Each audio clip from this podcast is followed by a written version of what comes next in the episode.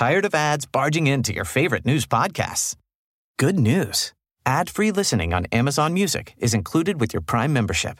Just head to amazon.com slash ad-free news podcasts to catch up on the latest episodes without the ads. Enjoy thousands of ACAST shows ad-free for Prime subscribers. Some shows may have ads. Get the best workout with the best kept secret in fitness. Hydro, the state of the art at home rower. Hydro engages 86% of your muscles, delivering the ultimate full body workout in just 20 minutes. From advanced to beginner, Hydro has over 4,000 classes that are shot all over the world and are taught by Olympians and world class athletes. For a 30 day risk free trial with free standard shipping, go to hydro.com and use code ROW500 to save up to $500. That's H Y D R O W.com. Code ROW500. The start of every year brings tons of pressure to work out, and it stops some people from even starting. But starting is what matters most. That's why Peloton's made it easy to start with two months free all access membership with your Peloton Bike or Bike Plus purchase. Start moving with thousands of classes with instructors ready to support you from day one. Shop Peloton's limited time offer at onepeloton.com slash deals. All access membership separate. Terms apply.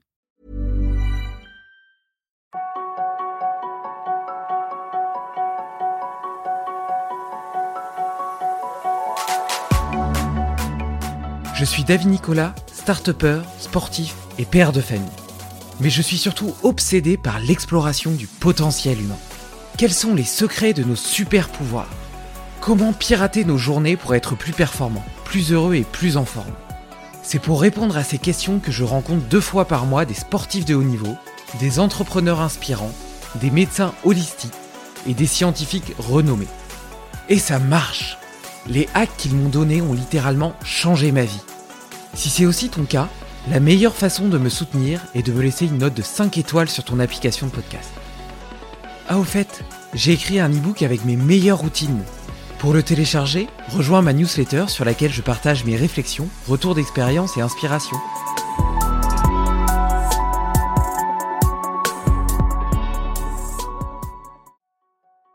C'était en septembre 2020. J'étais arrivé sur le seuil de sa porte avec un pantalon raffiné dont il s'était moqué. Nous ne venions pas du même monde, et pourtant, deux ans plus tard, j'ai troqué mes flanelles contre des joggings, et lui ses chaises en plastique pliables contre de confortables canapés. C'est peut-être ça l'amitié. À 36 ans, Rudy a toujours les yeux pétillants d'un enfant émerveillé. Insatiable curieux, il ne cesse de lire, d'apprendre et de découvrir.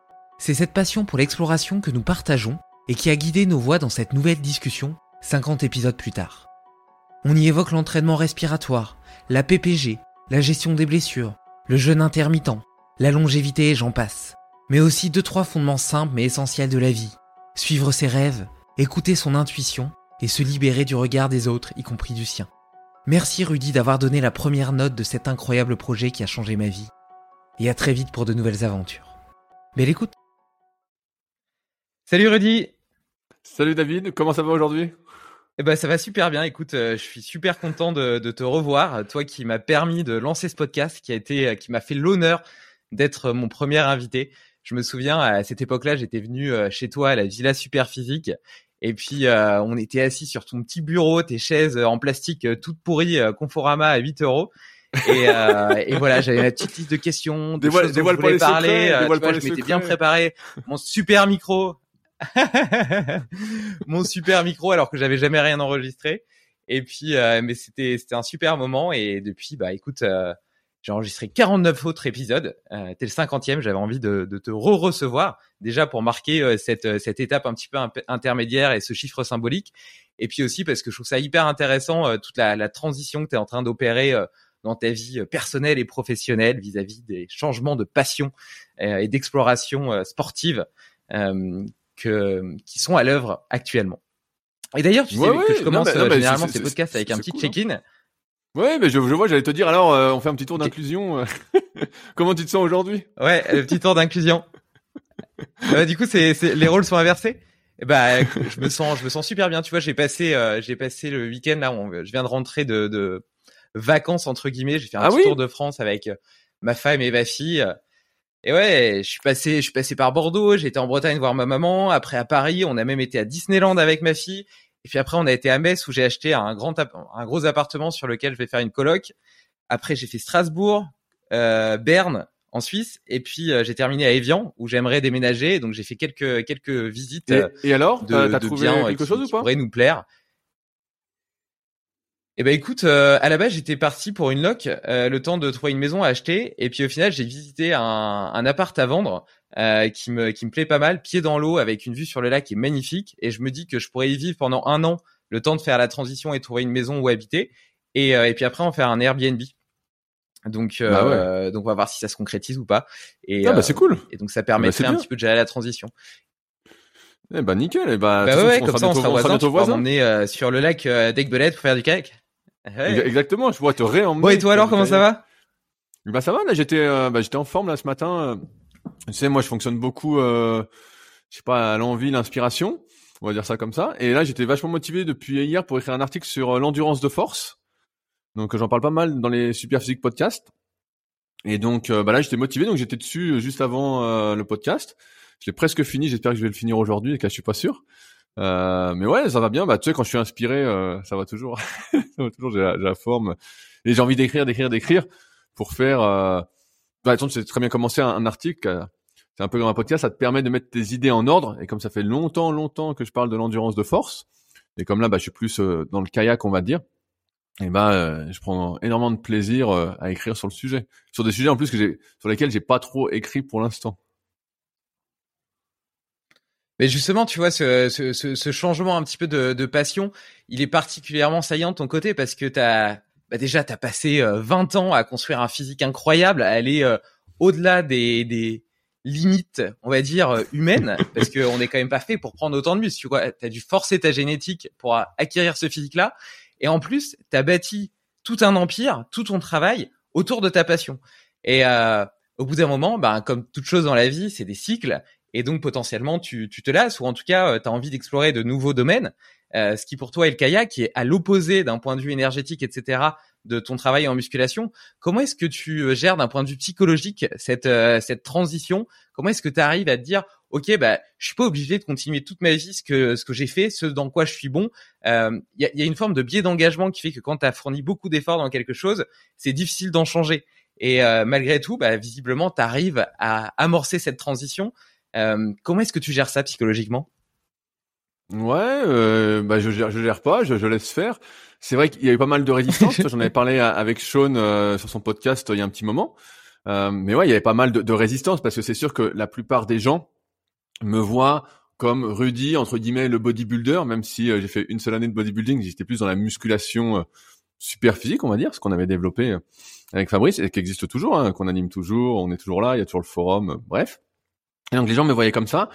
Et c'est vrai que euh, j'étais peut-être plus sensible au regard des gens. C'est peut-être ça en fait euh, la transition, c'est que euh, je vais pas dire que je me suis réveillé, mais avec toutes les podcasts leadercast que je fais, les remises en question, les livres que je lis, tu vois tout ça, même les discussions, et ben je me dis euh, est-ce que ah ton téléphone t'as oublié de le mettre en silence, honte à toi.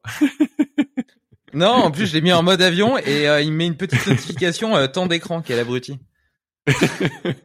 Énorme. Et donc ouais, et donc à un moment, bah, je sais pas, je me suis comme un peu euh, éveillé en- entre guillemets, et euh, bah, je me suis dit, bah attends, t'as une vie, ça passe vite, et puis je vois que le temps passe quand même de, plus en plus vite. Tu sais, je revois les photos d'il y a cinq ans et je vois, oh là, j'ai pris un, un coup de vieux quoi. Et je me dis bon bah, fais ce que t'as envie de faire, et finalement le regard des autres, qu'est-ce que je m'en fous? Après, moi j'ai toujours été assez euh, obsessionnel. Tu sais, j'ai fait de l'athlé quand j'étais gamin. J'en ai fait de 9 à 15 ans à peu près, et quand j'ai commencé l'athlé, j'étais euh, passionné. Tu vois, vraiment, j'ai des cassettes chez moi, des championnats du monde, des championnats d'Europe. Je connais euh, les performances de l'époque par cœur. Les champions de l'époque connaissent par cœur. Quand j'ai commencé l'athlétisme, moi, je voulais être euh, Michael Johnson, tu vois. Bah, c'était l'année, c'était euh, 96. Il venait d'être double champion olympique euh, à Atlanta. 19-32 au 200 mètres, on pensait que ce serait jamais battu. Et puis au 400, il n'a pas battu le record. Il a fait 43-39 de mémoire. Je crois qu'il lui manquait un, un dixième pour le record du monde euh, qu'il a battu euh, à Séville en 99. Bref, j'ai sur cassette pour ceux que ça intéresse.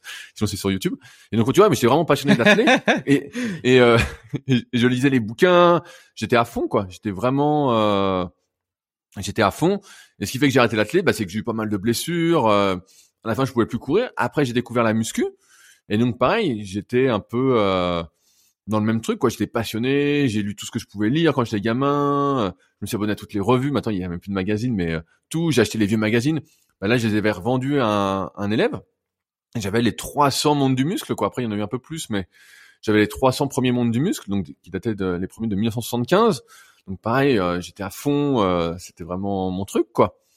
Et en fait, ce qui se passe, c'est que je crois qu'en muscu, en fait, je suis arrivé à une sorte de plateau où, pour continuer à progresser, il aurait fallu que je m'investisse encore plus, alors que je m'investissais déjà euh, énormément. Tu vois, euh, bah tu, tu, me connais et puis tu, tu, me suis depuis un petit moment. Mais euh, voilà, quand tu fais pratiquement zéro écart sur ton alimentation, que tu dors déjà super bien, tu fais euh, ta séance de muscu, après tu fais tes étirements, euh, tu fais un peu de cardio. Enfin bon, tout était tourné autour de ça. Et à un moment, après à peu près, euh, je veux dire 2017, 2018, tu vois quelque chose comme ça. Et ben j'ai bien vu que je m'entraînais pour ne rien gagner quoi. Tu vois, je faisais quand je faisais 98, 99 kilos, à peu près mon poids de forme en, muscu. Euh, et ben je faisais 19 ou 20 reps passant au coucher et chaque année je m'entraînais pour les Super Physique Games qu'on qu'on organisait donc à Annecy dans ma salle et, euh, et ben je faisais 19 ou 20 reps passant quoi il se passait rien il se passait rien je bourrais je bourrais je bourrais et il se passait rien quoi. Je faisais 19 ou 20 reps passant il y avait pas de surprise. Et pourtant je m'entraînais je planifiais j'étais à fond quoi. Vraiment j'avais la rage toute l'année. Et donc quand tu t'entraînes pour en plus ne pas progresser tu te dépouilles tout ça et il se passe rien bah tu perds un peu le goût du truc. Tu dis bon, euh, est-ce que toute ma vie je vais lutter pour ne pas perdre en fait, Et j'avais déjà eu ces discussions avec des copains, euh, notamment euh, en force athlétique. Je pense à mon pote Romain, qui euh, lui, il avait été champion du monde de squat. On avait bossé un peu ensemble à l'époque. Je sais plus quelle année c'était. Hein. Ça, ça, a plus de dix ans, je pense. Et euh, il me disait, putain, chaque année, je m'entraîne pour ne déjà refaire ce que j'ai déjà fait. Et donc, tu vois, ça, ça plus euh, le je m'en foutisme du regard des autres a fait que j'ai fait la transition et que je fais la transition euh, assez facilement parce qu'en kayak je fais que progresser. Euh, comme je pars de bas, et bah à chaque séance ou presque je trouve des trucs. Il y a toujours euh, des choses à faire et surtout l'entraînement. Moi c'est toujours un truc qui m'a intéressé. Là on a l'impression que t'as l'impression que je redécouvre des choses et c'est vrai je redécouvre des choses parce que tous ces trucs sur l'endurance de force, l'endurance fondamentale, tout ça, c'est des trucs que je lisais quand j'étais gamin. Je lisais déjà je me souviens, j'avais 10, 11 ans. J'étais déjà le bouquin de l'INSEP sur le 800 mètres, qui était vraiment super, et que j'ai racheté euh, la nouvelle édition, parce que j'avais prêté le bouquin, j'en prête souvent, et on l'avait pas rendu. et bref, et donc euh, je l'ai racheté. Mais en fait, je redécouvre des trucs que j'avais déjà lus, et euh, j'essaye de les mettre, de faire ma tambouille, entre, pour l'instant, de me poser des questions et d'essayer d'y répondre. Et c'est pour ça bah, que j'ai le podcast aussi Secret du kayak. tu disais toi t'es à 50, moi je suis presque à 100 là. Je crois que je suis à 95 sur Secret du kayak. Donc euh, ouais, ça se fait. Euh... En fait, je me pose pas trop de questions. C'est sûr que j'ai la chance pour l'instant d'être encore assez jeune. Euh, j'ai que 35 ans et euh, comme je m'entraîne quand même moins en muscu, je vois que j'ai perdu un petit peu physiquement, mais pas tant que ça. Pas tant que ça. Et euh, quand je me regarde dans la glace, je me dis waouh putain, je suis quand même, euh, je suis quand même bien. Tu vois, j'ai quand même ce truc de, euh, je pourrais jouer dans Avenger quoi. Tu, dis que tu es encore assez jeune. Euh, moi, je suis pas du tout d'accord avec euh, cette assertion. tu es un vieux dinosaure. Et d'ailleurs, tu nous parles de cassettes, de prêter des cassettes alors que les magnétoscopes n'existent même plus, quoi. Oui, c'est vrai. Euh, mais non, est-ce que tu dis, c'est super intéressant et notamment le, le fait de dire qu'on a qu'une vie, tu vois, et qu'elle passe vite. Et c'est sûr que c'est le genre de truc qu'on entend partout et qu'on lit dans tous les bouquins de développement personnel. Mais tu vois, tu, tu, dis que tu étais vachement impacté par le regard des autres.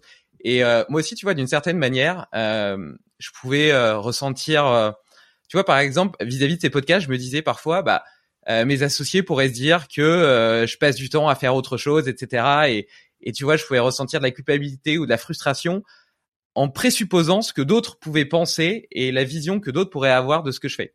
Et en réalité, euh, et eh ben, si tu réfléchis comme ça, euh, tu, tu te fais chier dans ta vie et donc tu fais tu fais rien. Et en fait, ce qui est important, je pense, c'est euh, de se dire, ok, si j'avance sur mon chemin personnel, si j'essaie de simplement être aligné avec moi-même, d'être heureux, si je pense aux regrets que j'ai pas envie d'avoir sur mon lit de mort, et si je pense à ce que j'ai envie qu'on dise de moi à mon enterrement, eh ben je peux pas me tromper de, chemin. Tu vois, je suis dans la bonne direction. Et à partir de ce moment-là, quoi qu'en pensent les autres, c'est pas un problème. Et quand bien même quelqu'un euh, te critiquerait ou verrait les choses différemment, eh ben c'est peut-être simplement que c'est une personne avec qui t'as pas à échanger, à vibrer. Tu vois, on a chacun notre cerveau, c'est un peu comme un opérateur qui est dans une salle noire avec plein de capteurs qui lui permet d'interagir avec le monde. Et avec ses processus mentaux et euh, les, les mémoires qu'il a par le passé, il va avoir une interprétation du réel. Et cette interprétation, elle est différente pour chacun.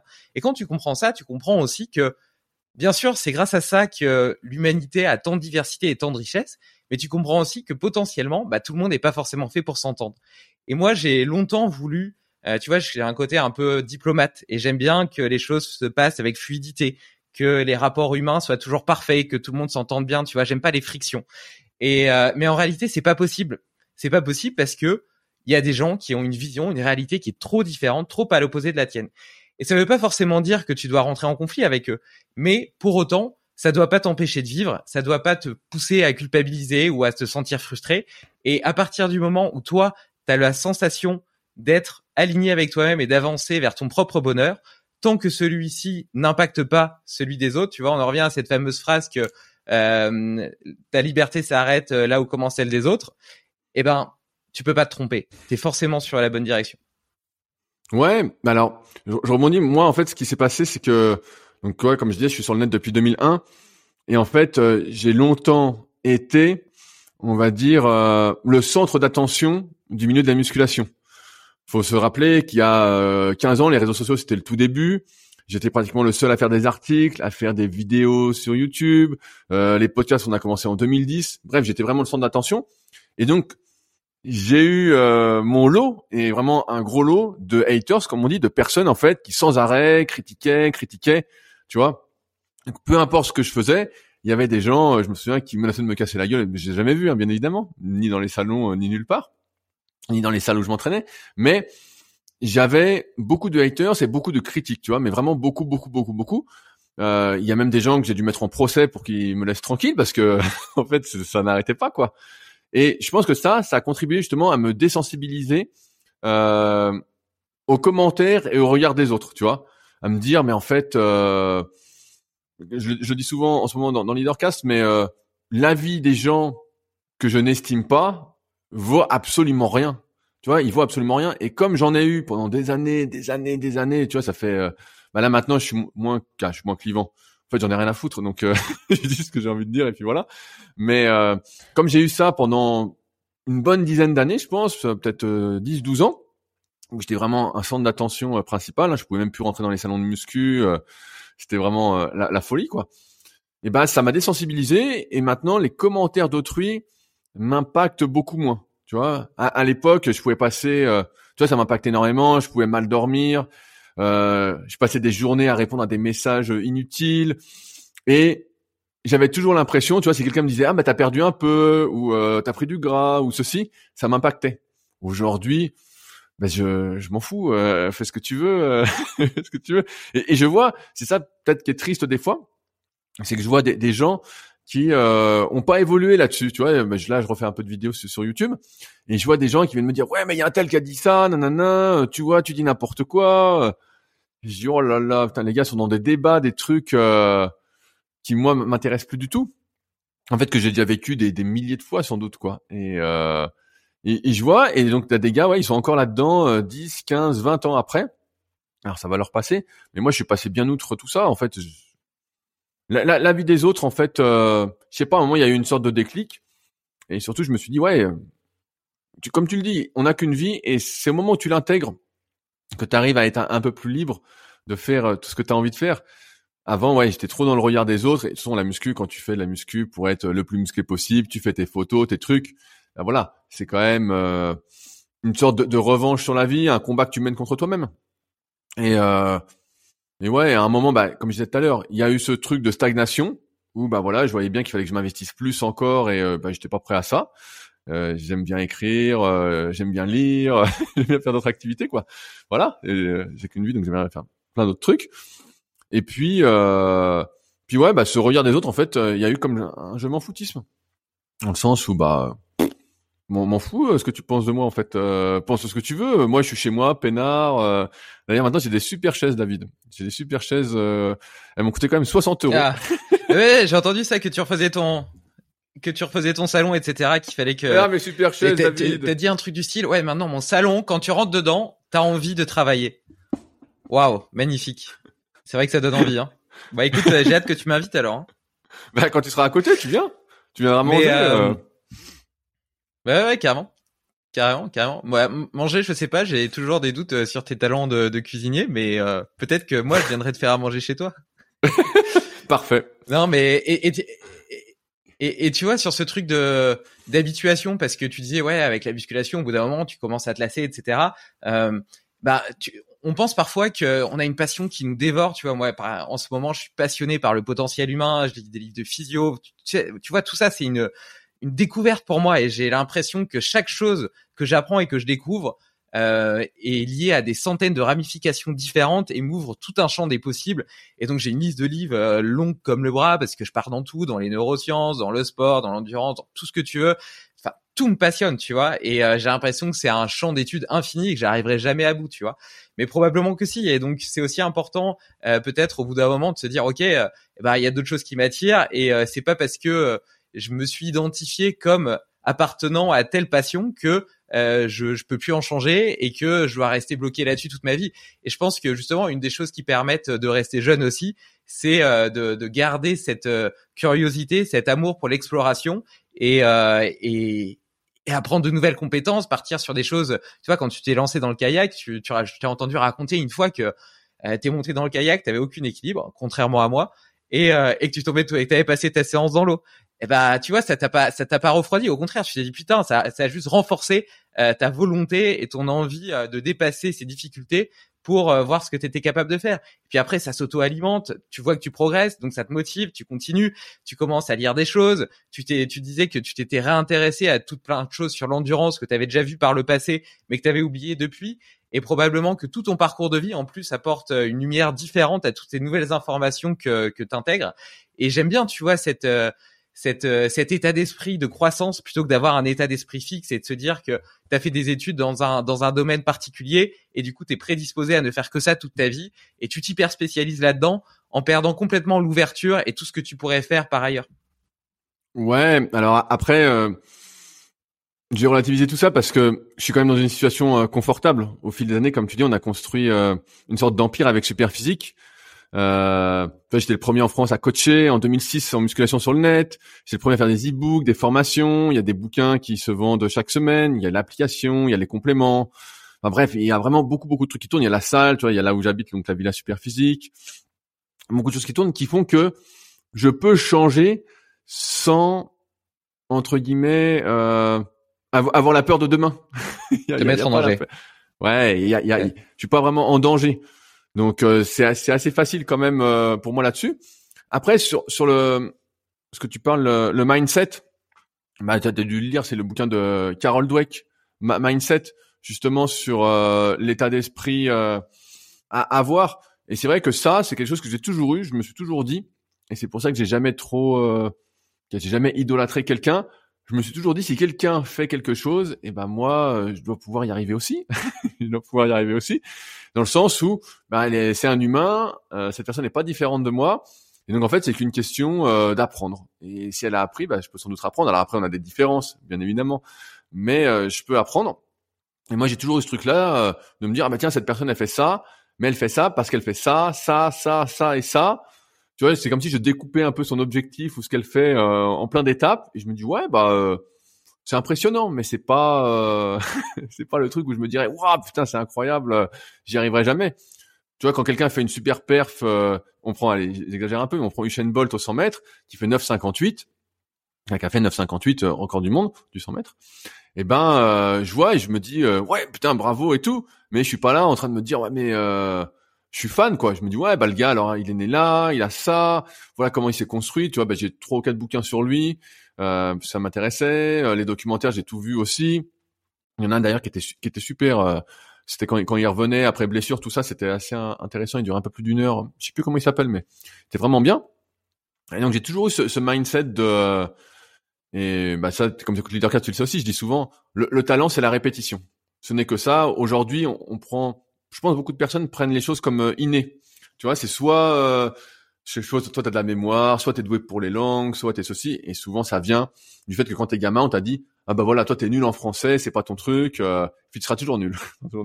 Mais tu te rends compte, même si c'est un peu ancré en nous dans notre inconscient, tu te rends compte que avec les années, si t'as ce truc justement de, de développement ou de croire que tu peux apprendre, tu sais que tu peux apprendre, et ben tu te rends compte qu'en fait c'est toi qui décides ce que tu veux apprendre, ce que tu veux pas apprendre, ce qui t'intéresse.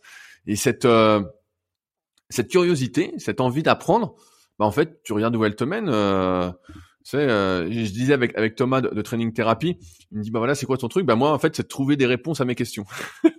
c'est juste ça. J'ai des questions et puis j'aimerais bien avoir des réponses. Donc euh, bah soit je me rapproche de gens euh, qu'on les qu'on peut-être les réponses. Moi je pense qu'on possiblement les réponses pour leur poser des questions, comme tu fais bah toi avec les podcasts ou moi je fais avec Secret du kayak ou ou je fais dans la vraie vie. Je, je pose beaucoup de questions aux gens. Et euh, ou sinon bah j'achète des bouquins. Même aujourd'hui, je trouve que les bouquins c'est euh, c'est pas euh, sous côté, mais un, peu, tu vois. Les gens disent euh, quand tu leur poses des questions, tu dis mais qu'est-ce que tu lis comme livre? Et ils te disent bah, je lis pas de livres, je lis pas de livres, je lis des études, je lis ceci. Mais attends, euh, les livres, je sais pas, je vois ma bibliothèque, il y en a plein qui sont vraiment super, où tu apprends des choses, où ça recontextualise. C'est quand même donc moi je suis plutôt un, grand lecteur de livres et bah, c'est là où je voulais t'emmener aussi. J'inverse le rôle, j'inverse les rôles. C'est que là j'ai écouté ton podcast hier donc euh, avec un gars qui fait Strong First. Donc j'ai oublié son nom. Et euh, tu parlais pas mal euh, de la respiration. voilà, je parlais pas mal de la respiration. Et euh, et la semaine dernière, bah, j'ai interviewé, euh, c'est pas encore sorti, mais pour mon podcast Les Secrets du Cake, euh, Steph euh, Johnson, donc que je connais depuis plus de dix ans. on se connaît bien, on se connaît plutôt bien. Et lui qui est à fond dans la respiration, j'avais fait un atelier Wim Hof avec lui. Je sais pas si tu te souviens, une vidéo où j'avais euh, qui est sur YouTube, on s'était bien marré. Et euh, là, je voulais faire un podcast spécial respiration. Et puis, tu sais, on parlait dernièrement par email de ton Aerofit. Moi, je te parlais de, du Brief Way Better, euh, un équivalent que Sean m'avait passé. Et, euh, et donc là, j'ai interviewé Steph et puis il a sorti un bouquin. Je sais pas si tu l'as vu. Ça s'appelle Respiration, bien plus qu'une pratique essentielle donc bah le bouquin est hyper intéressant et tout et ça me réapprend. Et puis j'ai vu que toi en même temps, donc de manière synchrone, bah t'étais à fond dessus, que t'avais testé justement euh, améliorer ta ta résistance euh, au CO2 bientôt. Donc euh, ça m'a fait ça m'a fait sourire. Et d'ailleurs, bah alors c'est ma question, c'est est-ce que tu fais toujours ton, ton aérofit et est-ce que tu en es toujours content? Est-ce que tu vois que tu progresses? Est-ce qu'on peut t'appeler souffle d'acier ou je sais pas comment on pourrait t'appeler? La tornade? Ouais, ouais, bah l'aérofit, ouais, c'est c'est ce qui est génial déjà, c'est que c'est hyper accessible, tu vois. Ils ont gamifié un petit peu le truc. T'as ta petite application euh, en 5-10 minutes tous les jours. Euh, c'est facile d'en créer une habitude parce que tu vois, c'est pas un, un, entraînement fonctionnel de ta respiration qui va durer une heure, qui va être hyper casse-couille, etc.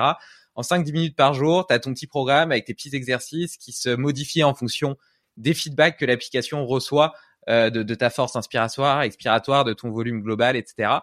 Donc euh, donc c'est c'est assez chouette euh, à cet égard-là. je trouve ça très intéressant parce que ça te permet vraiment, notamment avec la résistance, de sentir ton diaphragme travailler. Et donc tu peux travailler la souplesse du diaphragme, la force du diaphragme, la force d'inspiration, d'expiration, et tu sens beaucoup plus le muscle en tant que tel qu'avec des exercices de respiration non contraints. Euh, tu vois, tu parlais de Vimov par exemple euh, ou des méthodes Buteyko, etc. C'est hyper intéressant, mais justement, tu vas plutôt jouer sur euh, la résistance au CO2, sur les, les, les, phases d'apnée, etc. Et tu vas moins sentir cette, cette action du, du diaphragme, comme si il y avait une partie qui était plutôt une gestion physiologique de la respiration, qui correspondrait à ces méthodes Vimov, Buteyko, Oxygen Advantage, etc et une partie plutôt musculaire qui ressemblerait plutôt à de la musculation en fait, euh, qui est celle de euh, promulguée par par Aerofit. Euh, ou peut-être que je me souviens plus de l'outil de, de Sean, mais je pense que ça doit être plus ou moins le, même type. Et donc, et donc ouais, ouais, tu sens que tu sens que tu progresses dans ta force aussi, dans ton contrôle moteur. Tu vois, outre la force du diaphragme, la capacité à vraiment le sentir, le contracter et l'utiliser, ça c'est vraiment un game changer parce que tu vois, avant c'était même quand je bossais ma respiration, ça restait quelque chose de de passif, tu vois, le diaphragme, euh, il était là, il faisait son rôle quand tu faisais une respiration ventrale, mais tu le sentais pas vraiment travailler. Tandis que là, maintenant, je, je sens que je peux l'activer consciemment et jouer avec lui. Donc ça, c'est un, vrai changement. Après, est-ce que pour autant, euh, ça se transfère euh, dans l'activité physique, en termes de performance, etc. J'avais déjà de base un bon volume courant, mais j'ai amélioré par contre mon, ma, force inspiratoire et ma force expiratoire de façon assez importante. Tu, tu as combien là? C'est les data de l'app de, de Aerofit. Est-ce que tu peux donner des chiffres? Ouais, je vais te dire. Attends. Ouais, je, je regarde, je regarde. Je, vais, te dire si t'es bon ou si t'as rien du tout. Est-ce que l'appli te ment? C'est ça qu'on va savoir. Est-ce que l'appli me ment? Du coup, euh, je suis à en maximum, je suis à en inspiratoire, Non, attends, attends, excuse-moi, je regarde mieux parce que là, je vais commencer. Donc, euh, hop, donc capacité pulmonaire accessible, je suis à 7,5 litres. Ah ouais, c'est énorme, ah ouais. C'est bon, ah c'est pas bon? Ah si, c'est bon, c'est bon. Bah t'es prêt pour descendre à 100 mètres sous l'eau. Hein. Et ensuite, euh, la pression inspiratoire maximale, je suis à 133,8 cm euh, H2O. Ok, ouais, ça je saurais pas, je suis pas encore assez euh, assez bon là-dedans, mais. Euh. Et en et en expiratoire, au maximum, je suis à 121,4. Ah putain, c'est bien 7 litres 5 d'utilisable, hein, vraiment. c'est pas mal, hein. Effectivement, t'es fait, fait pour l'endurance. bien que j'ai certaines qualités. oui, voilà, t'es fait pour l'endurance. Oui, bah, malgré tout, tu vois, j'ai fait les tests. j'ai fait les tests de VO2 max et pour autant, tu vois, j'ai eu des, des résultats qui étaient qui étaient pas ouf, tu vois. Euh, après, euh, bon, je les ai fait dans un contexte qui était pas qui était pas idéal non plus. L'ordinateur buguait, du coup, elle a pas réussi à, à le faire elle-même, donc elle m'a fait des calculs un petit peu, euh, qui me semblent un petit peu pas corrects. Mais euh, et en plus, j'ai fait sur vélo, alors je n'en fais jamais, donc je sais pas si. Bah ouais, donc ça, va pas. Bah bien, bien sûr que ça joue. La, modalité sur laquelle tu fais les tests joue énormément. Si c'est un truc que tu fais jamais, tu vois, tu fais jamais de vélo, bah t'as les cuisses qui vont carboniser musculairement. Tu vas carboniser avant d'être vraiment mort, quoi. C'est pour ça que la modalité et en plus, euh, ouais, ça change tout. Bah ouais. Tu vois, par exemple sur kayak, sur tous les tests que j'ai vus, et en plus les études entre guillemets. Je continue, euh, David. je te passe la parole après. Et euh, sur sur kayak, ce que ce que j'ai vu, c'est que c'était souvent minoré de 10 à 15% Tu vois, les études montraient ça. Donc sur kayak cargo, tu peux rajouter 10-15% Mais après, c'est sûr que toi ou moi, on n'a pas une méga VO2 max parce que on n'a pas fait beaucoup d'endurance. J'en ai fait un peu quand j'étais gamin. Voilà, j'aimais bien faire des footings, tout ça.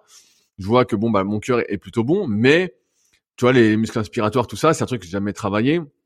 Et quand je fais les tests physio, bah, je vois bien que c'est ce qui manque à l'effort, euh, même si au repos entre guillemets ça va, mais à l'effort, bah voilà, j'arrive pas à bien euh, ventiler, on va dire. Et bon, bref, ce serait un axe de travail. Mais euh, ouais, c'est normal qu'on n'ait pas une super VO2. Et puis après, on est plus tout jeune, hein, c'est ça aussi. Euh, on voit bien de ce que j'ai lu, on en parlait, ça te faisait pas trop, mais euh, mais voilà, la, la, VO2, quand tu passes les 30, 35 ans, ok, si t'as jamais rien fait avant, tu vas gagner un petit peu, mais tu vas plus atteindre les 70, 80, à moins d'être vraiment un poids léger, parce que c'est relié au poids. Donc ta seule solution, ce serait de perdre 10 ou 15 kilos. Là, tu auras une meilleure VO2. Mais ouais, après on peut gagner, comme on dit, bah voilà, sur le travail musculaire, la force des muscles inspiratoires et expiratoires, bah ça tu peux gagner. Donc forcément, tu vas gagner en volume, tu vas moins t'asphyxier. Tu peux gagner, bah là tu as déjà de la force, mais voilà, si tu fais de la course à pied, euh, je sais pas si ça va mieux euh, dans ta, ta cheville, là, tu vas nous dire si ça va mieux et que tu peux recourir comme un lapin ou pas. Mais euh, voilà, tu vas gagner en temps de maintien d'un certain pourcentage de ta VO2. Tu vas gagner sans doute en VMA parce que bon bah tu pars de loin aussi. Et puis ouais, la force, je disais, bah, l'économie de course, tu l'as déjà parce que tu as fait de la muscu. Euh, et puis, euh, t'étais pas si mauvais que ça, quand même. Donc, euh, donc ça, l'économie de course, tu l'as déjà. Donc, euh, David, est-ce que tu cours en ce moment et est-ce que ça va mieux? Ben, alors d'abord, je fais une petite parenthèse sur mon test de VO2 max parce que tu parlais des cuisses qui, qui congestionnaient et en plus je l'ai fait justement donc sur vélo et à une période où j'avais pas encore vraiment recommencé à courir. Donc c'est ça qui va être intéressant aussi parce que je vais pouvoir faire un comparatif après ma Spartan Ultra cet été. Mais euh, et du coup, je sentais que mes mes cuisses étaient un facteur limitant parce qu'elles congestionnaient tout de suite. Même quand je commençais à courir, euh, quand j'ai repris la course à pied, très rapidement, tu vois, peut-être euh, au bout de 500 mètres, j'avais les cuisses qui étaient toutes congestionnées, ça brûlait, etc. C'était hyper désagréable. Alors franchement, je me suis remis à la course, j'ai détesté ça, quoi. Et et puis après, rapidement, quand même, tu sens que ton que ton corps, il se met en ordre de bataille pour la sollicitation qui lui est demandée. Et donc euh, petit à petit, ça a été mieux. Je sentais que je courais mieux, je me sentais plus léger sur mes appuis. Euh, après, ça congestionnait plus trop, etc. Donc euh, je me sentais bien, tu vois, et tout se mettait un petit peu en ordre de marche pour pour atteindre mon objectif. Mais la transition quand même entre une, une, une composante vachement muscu et puis une composante plus endurance de force justement a été a été pas hyper agréable, tu vois. Et donc justement le le test de VO2 max sur le vélo, euh, je pense aussi a été euh, amoindri par euh, par ça. Et est-ce que je recommence à courir comme un comme lapin? Bah écoute, donc je m'étais j'avais une douleur au, fibulaire que j'ai cru au début être une tendinite du, du cours fibulaire, même si c'était une insertion plus haute puisque au-dessus de la malléole. Et, et c'est là, tu vois, on en revient un petit peu à ce qu'on disait plus tôt, le fait que j'ai pas fait d'études m'a permis de comprendre que je pouvais apprendre n'importe quoi.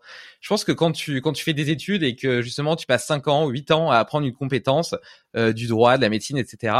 Euh, tu as la sensation de, de connaître et de maîtriser ton sujet et de pas pouvoir en apprendre d'autres. Et en plus, ça te donne le sentiment que t'es un sachant et donc ça te pousse pas à remettre en question ce que tu sais.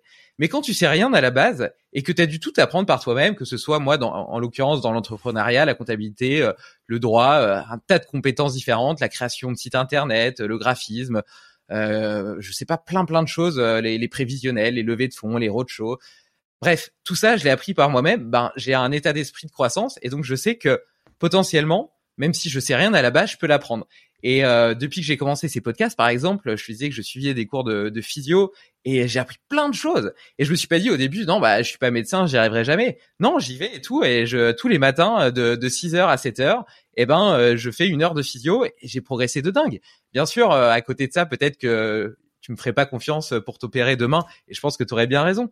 Mais euh, ma compréhension de la physiologie humaine ou de l'anatomie humaine a littéral a énormément progressé et même d'ailleurs à certains égards est meilleure que celle de certains médecins. Et là, c'est pas pour me vanter, simplement que j'ai appris et découvert que les médecins étaient très axés sur euh, la, le traitement des causes, donc sur la pathologie, et pas du tout sur la prévention ou le fait de comprendre ce qui se joue d'un point de vue physiologique dans le corps.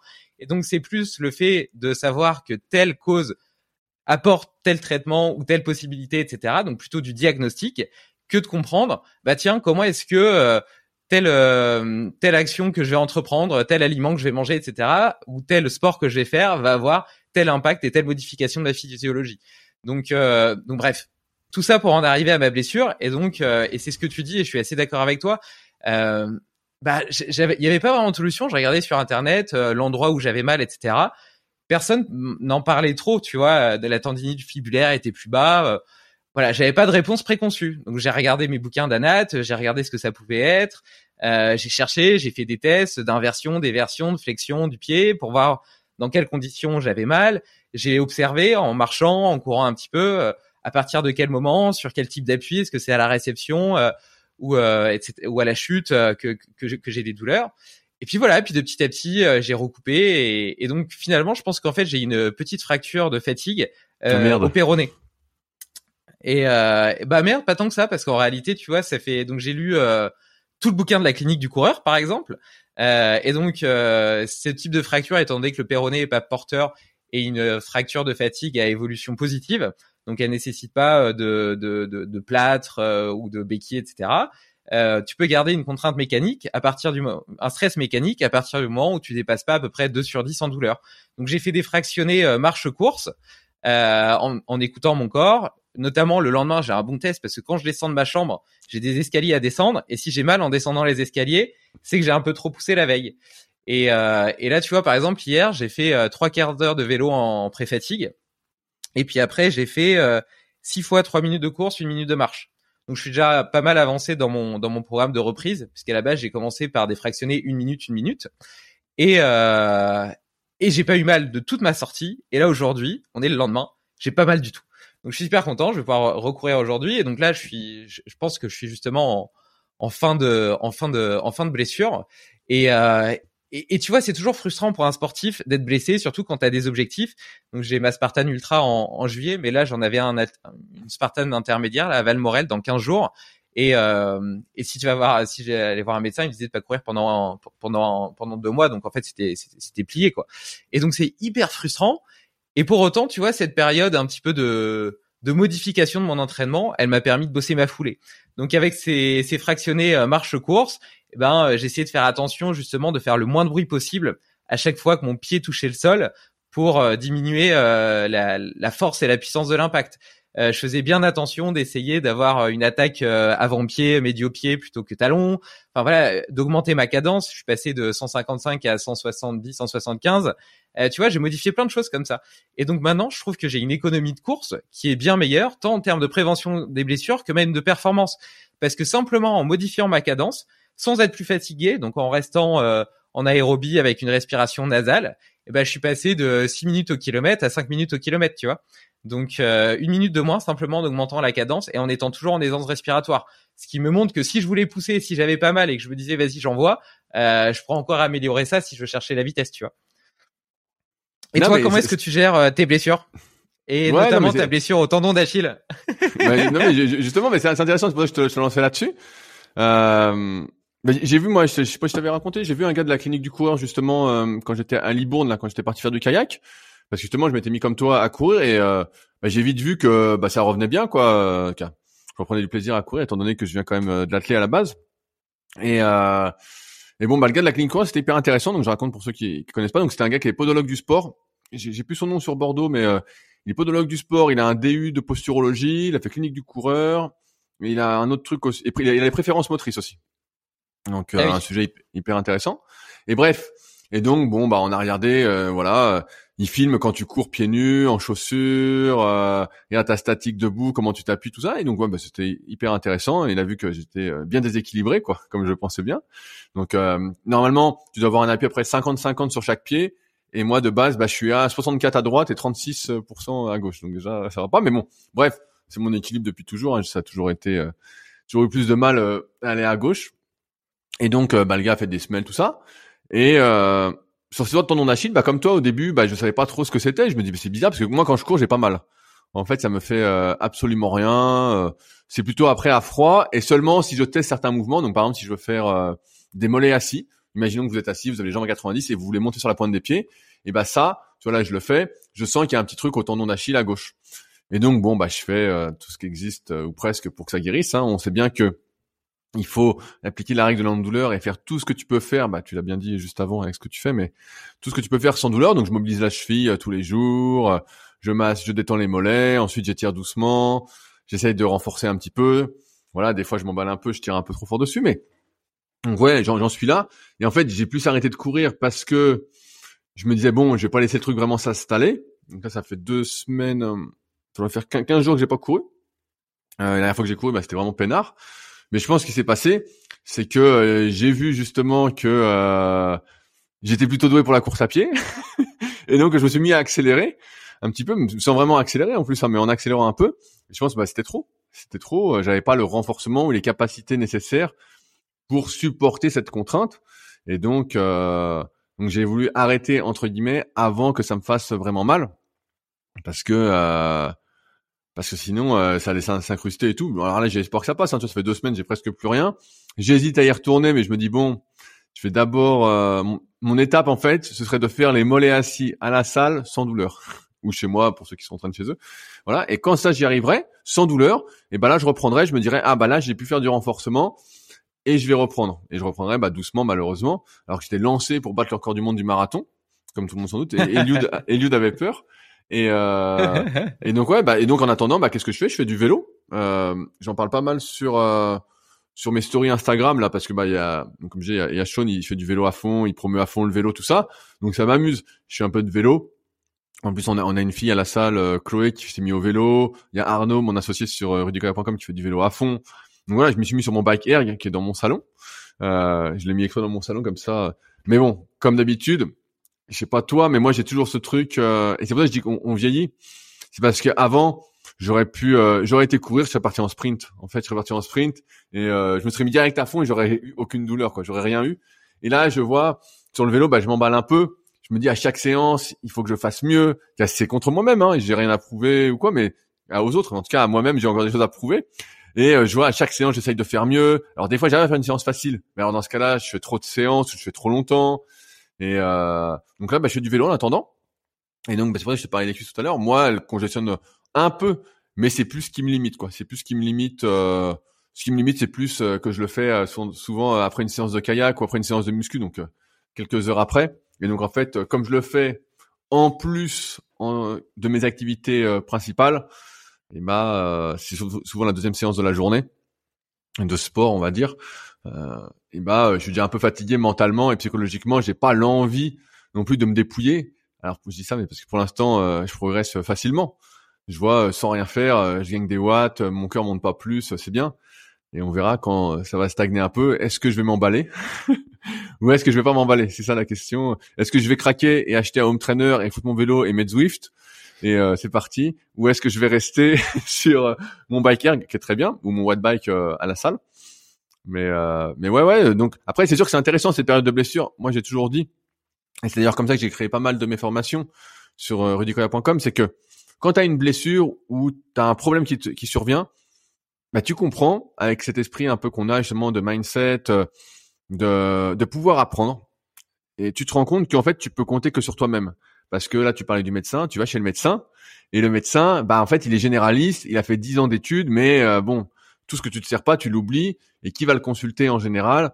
Bah moi, je vois ma mère, elle y va sans arrêt, euh, c'est pour des conneries. Donc le gars, finalement, c'est comme le corps humain, il oublie euh, presque tout ce qu'il a appris, tout ce dont il ne se sert pas.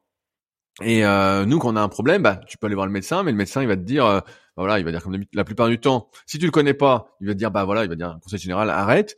Puis si tu le connais un peu, tu vas pouvoir discuter, peut-être euh, négocier entre guillemets euh, des examens pour aller voir ce qu'il y a, ou peut-être qu'il connaît un spécialiste euh, sur lequel il va pouvoir t'orienter, voilà, pour t'aider dans ta démarche.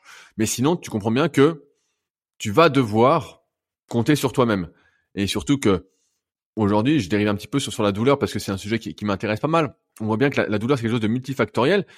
Et euh, souvent, je me dis, bah voilà, t'as mal là au tendon d'Achille, mais est-ce que c'est vraiment le tendon d'Achille qui est impacté? Euh, Est-ce que c'est mécanique ou est-ce que c'est dans la tête Puisque tout vient du système nerveux quand même. Hein. Est-ce que t'es pas douillet? Est-ce que finalement tu devrais pas forcer dessus? Est-ce que bref Et donc, en ayant ces problèmes, et ben c'est là que tu deviens beaucoup plus compétent parce que tu es obligé d'apprendre à compter sur toi. Parce que si tu attends que le temps passe, t'attends que le temps passe et puis que ça guérisse, tu vois bien qu'avec les années, ça passe de moins en moins. ça, ça passe pas. J'ai un copain à, à, la salle, ça, ça me fait marrer, mais euh, donc euh, il fait du kayak avec moi et tout. Bah c'est Bernard. Tu as, as, déjà vu Bernard? Ouais, t'as déjà non. vu Bernard. Si si, euh, tu l'as tu, tu déjà vu, mais tu t'en souviens plus, mais c'est pas grave. Et donc bref, et donc pareil, bah il fait pas mal de, de, de sport, mais bon, il bosse euh, dans le bâtiment. Donc c'est pas comme moi qui suis derrière l'ordinateur, qui écrit des articles, qui me lève entre deux, qui fait des étirements, euh, qui me mobilise, qui arrête pas quoi. Et donc bah lui, dès qu'il a une douleur, je lui dis eh, alors comment ça va? Il me dit bah j'ai toujours mal. Parce que en fait il a pas le temps de s'en occuper et comme il a envie de faire du sport, et bah voilà, c'est ça ça passe pas et parce que bah on dit avant moi je me souviens ça passait du jour avant tu peux à 20 ans tu posais pas de questions ou presque. Ça passait quoi. Tu avais mal quelque part ça passait. Euh, bah tiens j'ai un exemple. La dernière fois c'est il y a quelques mois hein. je faisais du développé couché et euh, d'un coup, j'ai eu une douleur euh, dans la main. J'ai une douleur ici, là. Comme si, euh, je sais pas, je dis, putain, c'est bizarre. Comme si ça m'avait écrasé la main, tu vois. Je dis, bon, bah, ça va aller. Et puis, je veux faire une série de, de plus. Car je voulais faire ma série d'après. Et, euh... et là, impossible. La barre m'écrase, je pouvais plus. je dis, putain, j'ai dû me casser un truc. Et je me dis, bon, bah, le lendemain, j'aurais plus rien. C'est bizarre, voilà. Et en fait, bah, ça a duré euh, six semaines, quoi. Pendant six semaines, j'ai dû faire du coucher avec des fat grips, qui est un accessoire de muscu qui permet d'avoir la main ouverte pour pousser, donc qui appuie euh, de manière plus uniforme sur la main. Et j'ai dû faire ça, mais et ça a mis six semaines à, guérir, alors qu'avant, euh, bah, franchement, la barre m'aurait jamais écrasé. J'avais pas mis plus lourd que d'habitude. Je faisais euh, à peu près ce que je faisais habituellement. Et tu vois, des fois, il y a des choses qui surviennent comme ça, et ça permet de devenir spécialiste. J'ai refait de l'anatomie de la main, j'ai regardé, j'ai dit putain, mais qu'est-ce que ça peut être euh, Voilà. Mais bref, là, il n'y avait pas grand-chose à faire si ce n'est trouver des solutions et puis travailler euh, autour de la douleur sans la relancer, parce que quand tu relances la douleur là dans la main, t'es es dégoûté. t'es dégoûté. Mais ouais, c'est euh, c'est vraiment cet état d'esprit, je pense, qui aujourd'hui cette remise en question qu'on a, et peut-être, je sais pas si c'est le fait de pas avoir fait vraiment d'études, parce que finalement, les études, c'est quoi? Si tu y réfléchis, c'est tu suis entre guillemets les conclusions, l'expérience de certains Sauf que c'est pas toi qui poses les questions, tu vois. C'est c'est ça moi qui, qui m'ennuie un, peu, c'est que je me souviens quand j'étais à l'école, euh, t'es intéressé par un sujet et en fait tu peux pas le creuser quoi. T'es obligé de suivre le programme, voilà, qu'on estime pour que tu deviennes compétent euh, ou que tu ressortes. Euh, et tu vois, ça me fait penser, bah ça me fait penser aux écoles de kiné. Tu vois, je je connais pas mal de kiné. Et en fait, en fonction de l'école où tu es, de l'école que tu suis, tu auras pas le même enseignement. Donc euh, et ça contraste avec entre guillemets notre euh, formation, on va dire, notre façon d'étudier, où nous on part plus à la recherche des informations. Tu vois, euh, moi je vois quelqu'un, euh, tu vois, bah, là je parlais de Steph tout à l'heure sur la respiration, je vois qu'il est à fond dans la respi, bah, je l'appelle parce que ça m'intéresse, j'aimerais bien en savoir plus, je vois bien que je peux progresser de ce côté-là parce que j'ai pas fait grand chose jusqu'à présent. Donc hop, je l'appelle, je lui pose mes questions, on en fait un podcast, je lis son bouquin, et puis après, bah, je sais pas si ça m'intéresse et que le bouquin, pour l'instant, il est bien, j'en suis qu'à la moitié, j'attends de voir la, suite. Mais euh, si c'est bien, bah, pourquoi pas faire des séances de coaching avec lui pour que justement, il m'apprenne, il me coach, il me montre, tout ça. Donc tu vois, c'est deux façons d'étudier différentes, et c'est vrai que euh, moi, je suis plus, euh, sur ce truc de euh, t'as un problème où t'identifies une envie et tu vas chercher l'information. Parce que t'attends qu'elle te tombe dans le bec bah il y a rien qui te tombe dans le bec parce que tout le monde même ma mère elle peut te dire comment maigrir mais bon le problème c'est que elle le fait pas quoi. Donc ses conseils valent pas grand chose bah après moi, moi je suis pas du tout contre les études. En fait c'est simplement que le, message à retenir c'était plus que il faut pas s'identifier aux connaissances qu'on a et garder euh, la voilà cette idée que tu peux apprendre n'importe quoi et que tout peut être remis en cause il faut garder cette ouverture d'esprit cette curiosité et cette volonté de, de découvrir et tu vois par exemple on en revient à la blessure en course à pied je pense que de toute façon, ce qui rend heureux l'homme, l'homme est fait pour progresser. Il a besoin de progresser, que ce soit dans sa vie, dans le sport, dans ses connaissances, dans quoi que ce soit. On est fait pour aller plus loin, on est fait pour créer toujours plus. On n'a pas envie de rester à notre euh, à notre niveau de base. On a on a toujours envie d'évoluer. Et c'est aussi cette progression qui nous rend heureux. D'ailleurs. En fait, on est, on est tout le temps un petit peu frustré de certaines choses dans notre vie, et c'est ça qui nous met en mouvement. Comme le dit très bien Guillaume Mathias, si on était dans un état d'équilibre parfait, eh ben on serait dans un état inerte. Et c'est la frustration qui nous met en mouvement, qui nous fait avancer. Et, euh, et tu vois, par exemple, par rapport à la clinique du coureur, il cite un tas d'études et je trouve ça hyper intéressant sur euh, justement la, la, la, la, genèse de la blessure et notamment le fait que tu parlais de déséquilibre, etc. Bien sûr, ça peut jouer un petit peu, mais le, principal facteur de blessure qui explique 80 ou 90% des blessures, c'est euh, une mauvaise quantification du stress mécanique. C'est-à-dire, y aller trop vite, trop fort. Et donc, même si toi, potentiellement, d'un point de vue euh, euh, endurance, t'es suffisamment adapté ou musculaire, t'es suffisamment adapté, bah tes tendons, tes articulations, etc. le sont pas forcément aussi rapidement. Et toujours dans ce truc de progression, moi, tu vois, j'ai fait exactement la même erreur que toi. Tu vois, j'ai commencé à recourir. Au début, j'étais limité par mes cuisses qui congestionnaient rapidement et tout, et donc euh, c'était dur pour moi. Tu vois, je devais vraiment me sortir les doigts et en plus, euh, j'avançais pas. Tu vois, donc euh, double frustration quoi. Puis rapidement, bah mon, corps s'est mis en, en, ordre de marche et puis je suis devenu meilleur. Et et puis bah plus tu deviens meilleur, plus tu as envie d'en faire. Et donc, je commençais à me faire des sorties. Moi, je préfère le trail parce que j'aime bien courir en nature, etc. Et quand tu es dans des beaux paysages, euh, t'es un peu, t'es un peu dans l'euphorie aussi de toutes ces endorphines qui sont déversées dans ton sang. Bah, t'as envie de continuer. Et donc, je me faisais des petites sorties de 20, 25 kilomètres euh, comme ça en montagne avec un peu de, de dénivelé. Et, euh, ah et puis, et puis pendant la semaine, je faisais peut-être une vingtaine de kilomètres à l'entraînement. Donc, je suis passé assez vite à 40, 45 kilomètres par semaine. Alors que, ben, tu vois, je pensais être sportif aussi. Tu vois, je me sentais fort physiquement. J'ai toujours fait un petit peu d'endurance en parallèle de la muscu. Euh, donc je me sentais, je me sentais fort. Tu vois, j'ai cette aussi cette cette croyance. Et d'ailleurs, c'est pour ça que j'aime pas quand tu dis que euh, la VO2 max, euh, elle ne fait que que, que, que diminuer après 30 ans, parce que moi j'aime bien cette image de me dire que je vais devenir de meilleur en meilleur. Et d'ailleurs, ça vient, ça tient aussi au fait que moi, contrairement à toi, j'ai pas été un grand sportif euh, par le passé. Euh, j'ai tout, quand j'étais jeune, j'ai testé plein de sports. J'ai fait un peu de karaté, un peu de tennis, euh, de la voile si on peut considérer ça comme un sport. Euh, je sais plus, j'en ai fait, j'en ai fait plein, mais de la boxe aussi. J'ai fait plein de petits sports comme ça, mais jamais de façon très suivie, euh, toujours en dilettante si tu veux. Donc ça m'a certainement permis de développer quand même une forme de polyvalence et puis d'être actif, tu vois, dans, dans ma vie, mais pas forcément de développer des qualités de base ou ou une, un mindset euh, ou une, une, discipline très forte dans le sport.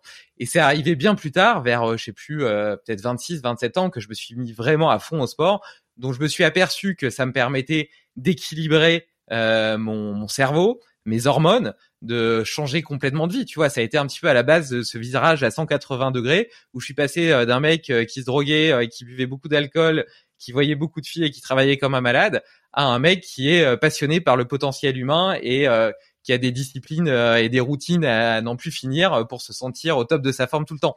Et, euh, et du coup, étant donné que je suis parti d'un niveau plus bas, bah, tous les sports que j'ai fait, ça a toujours été pour moi une progression de ouf. Tu vois, par exemple, tu prenais l'exemple de la musculation, bah, peut-être que par rapport à tes référentiels, je suis pas arrivé très haut, mais par rapport au gars de 70 kilos pour 1m85 qui euh, qui avait jamais fait de muscu, bah laisse tomber. Mon changement physique et mon changement en termes de performance, moi j'avais déjà atteint par rapport à ma ligne de référence un niveau incroyable, tu vois. Et, euh, et je me perds dans mes dans, mes explications, mais oui voilà. Et donc du coup, euh, quand je me suis remis à la course à pied, bah c'est pareil, tu vois. Pour moi, je suis je suis déjà je suis déjà là, tu vois. Je suis déjà tout en haut. Et donc euh, et donc euh, vas-y j'y vais quoi. Et, euh, et donc c'est comme ça que je me suis blessé. Et, euh, et, donc voilà, donc j'aime bien cette image de la clinique de coureur et qui, qui, qui, dit que en fait tout vient de la quantification du stress mécanique et que le reste c'est que des, des, des facteurs annexes. Et d'ailleurs, c'est exactement la même chose dans la dans la partie réhab, donc dans la partie guérison et gestion des blessures. Mais en fait, la plupart du temps, on n'a pas besoin de surinvestigation médicale qui a plutôt un effet nocebo. Euh, on n'a pas besoin de faire euh, plein d'heures de kiné, de se masser, de prendre des anti-inflammatoires. Au contraire, les anti-inflammatoires, c'est même euh, c'est même plutôt négatif. Euh, de faire de faire du froid, du chaud, tous ces trucs-là, en fait, ça peut avoir un petit effet, mais il va être mineur. Le plus important, c'est de bouger autour de la blessure, c'est de continuer à appliquer un stress, mais de façon suffisamment contrôlée pour que il n'aggrave pas les symptômes, mais qu'il promeuve seulement la guérison et le et le et le et le renforcement des tissus. Et ça, tu vois, c'est pas un discours que tu vas entendre chez la plupart des médecins ou des médecins du sport qui eux vont plutôt te dire fais plus rien pendant six semaines, pendant huit semaines, le temps que ça se répare. Et en fait, ça, maintenant, on sait aujourd'hui que c'est une connerie, tu vois. Mais si, et donc, mais, pour plein de médecins qui euh, ont fait leurs études il y a 20 ans et qui se sont pas tenus à jour de toutes ces nouvelles connaissances, eh ben, euh, ils gardent une vision hyper, euh, hyper arriérée entre guillemets de la gestion des pathologies. Ouais. Après, moi, jette pas la pierre au médecin parce que, comme je te disais, tu deviens spécialiste de ce que tu vois et de ce que tu fais la plupart du temps. Si t'as toujours, euh, je prends l'exemple de ma mère, mais si c'est ma mère que t'as en patiente qui vient te voir, euh, j'exagère, mais toutes les deux ou trois semaines pour des conneries, et que t'as que des patients comme ça, bah t'es un peu roulé quoi. Si t'es médecin du sport et puis tu vois peut-être que des épaules, des épaules, des épaules, tu deviens spécialiste de l'épaule. Ouais, c'est plus ça qui fait que. Puis après un médecin, ça, ça bosse quand même, ça a des grosses horaires. Donc après le gars il rentre chez lui, il a peut-être pas envie encore euh, de, de, parler de tout ça, mais ouais, de toute façon, la, la, douleur, on le sait depuis bien longtemps, euh, et les blessures, c'est qu'on en fait trop. On en fait trop. Et je te disais bah, sur le vieillissement, parce que moi, moi c'est mon sujet un peu du moment. C'est que je vois bien, parce que c'est vrai que moi j'ai toujours été assez sportif, même si quand j'interviewe des fois des champions, je me dis bon, bah j'ai pas fait grand chose euh, finalement. Et c'est pour ça, bah, tiens, ça me fait penser au référentiel. Dans ton podcast qui est sorti là avec Jeff, euh, tu parlais justement du, du squat gobelet à 32 kilos avec la kettlebell. Et toi, tu disais, ouais, mais c'est pas grand chose. Et puis lui, tout de suite derrière, il dit, attends, 32 kilos quand même pour la plupart des gens et tout. C'est parce que, ouais, on n'a pas les mêmes référentiels. Moi, euh, je dis ça sans être salaud, mais des fois, j'ai des gens qui viennent donc en coaching premium, tu vois ce que je fais bah, sur Annecy là quand j'analyse la morphoanatomie, les articulations, euh, la façon de bouger pour faire des programmes un peu perso. Euh, et ben il y a des fois des gars qui me disent ouais moi je cours depuis 10 ans. Je dis ah ouais tu cours mais tu fais quoi? Il me dit ah je cours trois fois par semaine. Et puis souvent, ils me disent, euh, je dis, mais à combien tu cours? Ils me disent, bah, je cours à 10 km heure, donc 6 minutes au, 1000. Et dans ma tête, je me dis, et tu vois, je me disais, euh, tu vois, j'ai fait de l'athlète, donc je me rends compte de ce que c'est. Je me dis, mais sans, sans, être salaud, mais pour mon référentiel, je me dis, c'est nul. Je me dis, c'est nul. Je me dis, euh, non mais je, je, concrètement, pour ça, tu dis kettlebell 32 kilos au squat gobelet, dans ta tête, tu dis, bah, c'est nul. Tu te dis, euh, c'est pas c'est pas folichon. Parce que on a nos référentiels non c'est vrai. J'ai écouté le podcast hier et je voyais des fois il parlait de faire de faire euh, deux trois pompes euh, voilà. Bon bref des trucs moi j'étais là. On a nos propres référentiels. Dans le sens où sur le vieillissement bah, en fait ce que je me rends compte c'est que moi euh, mon, rêve tu vois souvent je dis ça en rigolant mais ça aurait été champion olympique tu vois ça aurait été d'être athlète de, de haut niveau de faire le truc mais c'est qu'à chaque fois c'est passé c'est que je me suis niqué en athlée, bah, j'étais très bon, euh, j'étais champion de la région euh, à, à, 10 ans en sprint. Puis après, je me fais un mollet, après je me fais un ischio. Enfin bref. Ensuite, je fais de la force. Je vois que je suis bon, euh, je vois que j'ai du jus. J'ai pas la morphologie pour, mais j'ai du jus. Et puis je me fais le ménisque, six mois d'arrêt.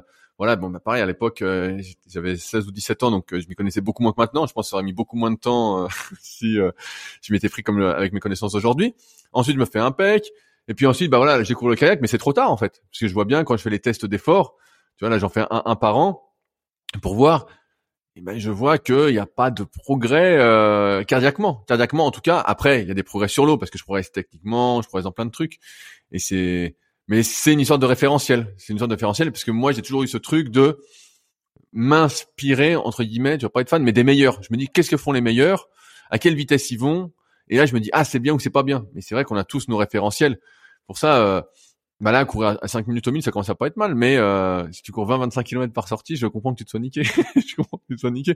Tu t'es emballé, tu t'es, tu t'es pris pour un Kenyan, mais euh, t'es pris pour un petit Kenyan. Mais ouais, on a tous nos référentiels, et c'est pour ça, pour moi, le vieillissement, c'est sûr que si tu me dis, euh, je sais pas, je prends un exemple à la con, tu fais du vélo, et puis tu, vas faire le tour du lac d'Annecy euh, à 20 km heure. Pour quelqu'un, ça va être super.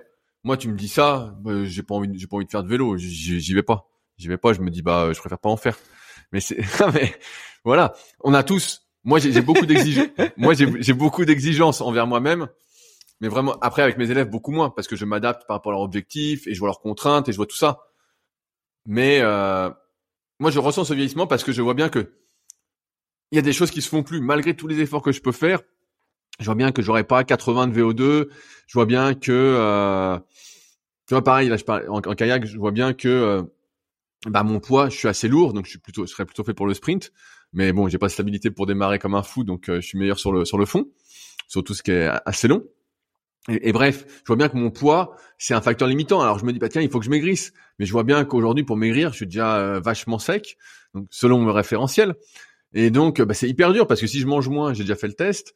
Et ben après, j'ai plus de jus, j'ai plus de jus, je suis rincé. Et donc, bah, je maigris pas en fait. Je maigris pas et je vois bien que je me stabilise à 95-96 kilos. Et donc voilà, c'est euh, c'est ma nature quoi. Et c'est ce que je disais à Fabrice dans le Super Physique Podcast. On, en parle souvent hors antenne. Moi, j'ai l'impression que plus les années passent, plus c'est difficile d'apprendre, ou du moins de développer certaines choses que tu n'as jamais eues, tu vois, d'avoir une grosse marge de, progrès. On a une marge de progrès, mais celle-ci euh, se trouve beaucoup plus réduite que, euh, voilà, encore une fois, quand j'avais 15 euh, ans, 20 ans. là, je vois que tout est, tout est plus dur à apprendre, quoi. Alors certains diront, toi, tu as dû lire un peu sur le sujet aussi, donc tu pourras compléter, mais que euh, en fait c'est parce qu'on a plein d'autres trucs en tête, euh, on est occupé à d'autres choses et donc on est moins libre pour apprendre de nouvelles choses. Mais euh, n'empêche, je vois bien que, pareil, je vois moi la mémoire ça a toujours été un de mes points forts. Je vois bien que j'oublie des choses. Quoi. Des fois, je retombe sur un truc, je dis putain mais tu vois, des fois, je vais écrire un article et euh, je dis tiens, je vais commencer à écrire, puis je regarde quand même au cas où, et puis je dis merde, ben, j'ai déjà écrit un super article, je le relis, je dis putain, mais il est super cet article, je réapprends des choses, je réapprends des choses, et, euh, je me dis merde. Et donc ouais, je, je vois bien que j'ai moins de marge de progrès. En fait, c'est plus ça. Et j'ai moins le droit à l'erreur aussi en termes de blessures. Donc c'est plus ça qui m'ennuie, euh, même si effectivement, si je démarrais demain le tir à l'arc, je vais progresser, mais je serai pas champion olympique de kayak parce que mon exigence, là, euh, si je parle du kayak ou même, tu vois, quand j'avais fait du rameur en, salle, mon exigence, moi je m'entraînais, c'était pour battre le record. C'est euh, si c'est pour participer, eh ben j'ai du mal. Même si de plus en plus, comme je me rends compte de cette fatalité du vieillissement, je me disais là avec mon avant que je m'arrête pour le tournoi d'Achille, je me disais bah tiens, je vois bien que si je m'entraîne, peut-être que 40 minutes au 10 km avec de l'entraînement, euh, je pourrais les faire. Et je me serais dit mais c'est pas si mal. Tu vois, pour 95 kilos, je me serais dit c'est pas si mal, mais c'est pas euh... toi j'aurais peut-être fait dans mon coin sans faire de compétition parce que pour moi c'était pas c'est pas terrible quoi. Tu vois c'est pas terrible. Je vois les gars je vois mon pote Hugo euh, Ferrari il fait 33 et puis pour lui il marque 33 il dit putain je suis vraiment nul au 10 km tu vois. Donc euh, et ça, 33, je sais que je les ferai pas. Ça, 33, je sais que je les fais pas. Et qu'il y a très peu de chances que j'y arrive euh, un jour, quoi. À moins de me mettre en mode, euh, à manger de lougali et à partir euh, chez Runix au Kenya en camp d'entraînement. Mais ouais, c'est plus ça qui, m'ennuie. Toi, tu as, lu un peu sur les capacités justement d'apprentissage? Est-ce que tu sens que ta, ta mémoire vive et ta marge de progrès sont pas encore remplies, que tu as encore pas mal de marge? Bah, moi j'ai toujours une mémoire hyper sélective. Je suis, euh, j'ai une tendance un peu hyperactive, euh, et donc euh, je suis facilement stimulé par beaucoup de sujets. D'ailleurs, j'ai besoin de beaucoup de stimulation. Euh, tu vois, je reviens un petit peu tout à l'heure par rapport à ce que les autres peuvent penser de toi, ou même ce que les processus mentaux qui peuvent se passer dans ta propre tête et qui essaient de contrarier ta nature profonde pour essayer de se conformer à un modèle. donc je prendrais l'exemple de l'entrepreneuriat où on dit ouais il faut être focus sur ton truc etc. Et moi au lancement de mes boîtes je suis toujours hyper focus sur mon sur mon sur mon projet sur mon produit. Je fais que ça et je travaille comme un malade. Mais après euh, deux ans quand c'est un peu plus opérationnel etc. Je me lasse tu vois. Et ça veut pas dire que je vais arrêter ou que je vais être moins bon, mais ça veut dire que je vais avoir besoin d'autres stimulations intellectuelles. Tu vois j'aime bien cette logique de dire on a plusieurs types d'intelligence qui sont plus ou moins hautes euh, les unes les autres. Et euh, plus elles sont hautes, plus elles ont besoin d'être nourries. Plus elles sont basses, moins elles ont besoin. Mais elles ont quand même toutes besoin d'être nourries, tu vois. Et, euh, et parfois, bah, tu as des déséquilibres dans ta vie parce que les stimulations que tu as vont en nourrir certaines et pas d'autres. Et ça crée de la frustration. Et, euh, et tu vois, moi, j'ai mis du temps à accepter ça et accepter le fait que, OK, euh, euh, j'ai besoin, tu vois, j'ai, j'ai, mon corps business et donc ça reste, euh, tu vois, euh, une grosse, une grosse, grosse partie de ma vie. Mais à côté de ça, eh ben Limitless Project par exemple répond à tout un tas d'autres euh, stimulations, d'autres euh, d'autres euh, d'autres volontés aussi d'impact dans ma vie vis-à-vis du monde parce que j'ai envie d'apporter de donner du sens à ce que je fais d'apprentissage de créativité. Enfin ça répond à des intelligences différentes et j'ai besoin de, de tout les nourrir et, et donc le fait que j'ai entre guillemets beaucoup d'intelligences différentes qui ont besoin d'être nourries fait que j'ai souvent une attention assez sélective et donc naturellement, tu peux me parler d'un truc, mais même une heure après, je, je peux avoir oublié de quoi tu m'as parlé, tu vois. Euh, simplement parce que ça m'intéressait pas. Donc je sais même pas si je l'ai réellement écouté. Non, c'est vrai. Non, mais c'est c'est c'est c'est un, un, état de fait, tu vois. Je suis. Et par contre, il y a d'autres trucs quand ça m'intéresse. Mais euh, là, je vais pouvoir te le restituer sans l'avoir noté ni rien. Euh, deux ans après, ça sera toujours là, quoi. Après, je pense que tu vois, un peu comme dans le sport où on dit tout, souvent que ce que tu utilises pas, tu perds. Bah, c'est pareil avec la mémoire, tu vois. Euh, on voit que ce que tu utilises pas, tu perds hyper rapidement, et à l'inverse, ce que tu utilises souvent, euh, la répétition, eh bien, te permet de garder beaucoup plus longtemps. Donc je saurais pas te dire si j'ai le sentiment qu'avec l'âge j'ai une, une, moins bonne mémoire. Je pense que tu vois, par exemple, tout ce qui est lié à la physio, etc., au sport, euh, ça m'intéresse vachement en ce moment, et donc du coup j'ai une très bonne mémoire pour ça. Et pour autant, il y a d'autres trucs. Euh, tu vois, par exemple, les, les dates, euh, c'est un truc que j'ai jamais retenu. Je suis hyper mauvais, et en même temps, j'ai jamais trop aimé l'histoire, tu vois ça m'a jamais euh, plus passionné que ça. Même s'il y a pas longtemps, là, j'ai regardé le, la mini-série euh, de Graham Hancock euh, sur Netflix qui parle un peu des civilisations disparues et que j'ai trouvé intéressante. je pense que il va, il va peut-être loin dans ses dans ses conclusions, mais il a le mérite de proposer une autre vision d'anthropologie et de l'histoire humaine que je trouve que je trouve intéressante. Et le fait de réussir à faire des liens entre justement, tu vois, on en revient à l'hyper spécifique par rapport au généraliste. Bah, l'archéologue, il est hyper spécifique, il va avoir tendance à regarder son site, ses fouilles, etc., et à l'analyser au regard de ce site précisément. Et, euh, et Graham Hancock, il a une vision plus globale et il va lier plusieurs sites archéologiques entre eux, avec des mythes aussi euh, historiques qui se passaient à ces moments-là, euh, des, des, catastrophes, euh, comment dire, météorologiques, euh, les conformations du ciel avec des astrologues, etc. Enfin, tu vois, il va lier beaucoup de compétences entre elles. Euh, moi, j'aime bien cette euh, cette euh, cette vision, cette approche. D'ailleurs, c'est un peu ce que j'essaie de faire avec Limitless aussi et les différents invités que que je reçois. C'est de relier plusieurs points ensemble, d'avoir une approche un peu holistique qui permette de dégager de nouvelles façons, de, de, nouveaux paradigmes, de nouvelles façons de voir les choses, sans dire qu'il y a une vérité absolue, mais en offrant un terreau de réflexion qui puisse qui puisse être intéressant. Et donc voilà. Et, et, et, et d'ailleurs, non, vas-y, pardon. Je te laisse. Ouais, ouais, ouais j'allais te prendre la parole. T'as déjà lu le, bouquin de David Epstein, euh, Range? Non, mais je l'ai noté. Euh, je l'ai noté. Euh, je l'ai noté dans ma liste de lecture parce que j'ai déjà entendu en parler une fois. Ouais, ouais, bah c'est pour toi. C'est donc David Epstein, c'est le gars qui a écrit euh, Le Gène du sport, qui est vraiment un, un chef-d'œuvre. Ça, j'ai lu par contre. Voilà, ça, ça c'est vraiment un chef-d'œuvre. Et il a écrit après euh, Range, avec l'accent anglais, c'est peut-être mieux. Et euh, c'est euh, Range, le règne des généralistes. Et donc le bouquin, bah, est hyper intéressant. Voilà, moi c'est plus ça qui me frustre. Voilà, euh, t'as bien mis le truc, c'est que je peux plus être spécialiste. en fait, je peux plus être spécialiste d'un truc. Et ça, ça me frustre. Ça, ça me frustre parce que j'aurais envie de justement, euh, tu vois, bah, je parlais des capacités de récupération. J'aurais envie justement de m'entraîner comme un fou et puis de récupérer. Et puis je vois bien que je peux pas parce que je récupère pas. Après, je suis mort. Et puis j'aurais envie d'écrire comme un fou, tu vois. Là, je suis sur mes articles. Je dis putain, j'aimerais bien en écrire. Et puis je vois bien que euh, ça, c'est, le temps qui, qui passe, mais euh, le temps passe trop vite. Dès que je me mets dans un truc, ça passe super vite. J'arrive à la fin de journée, je dis merde, j'ai pas, j'ai pas lu ça, euh, j'ai pas avancé là-dessus.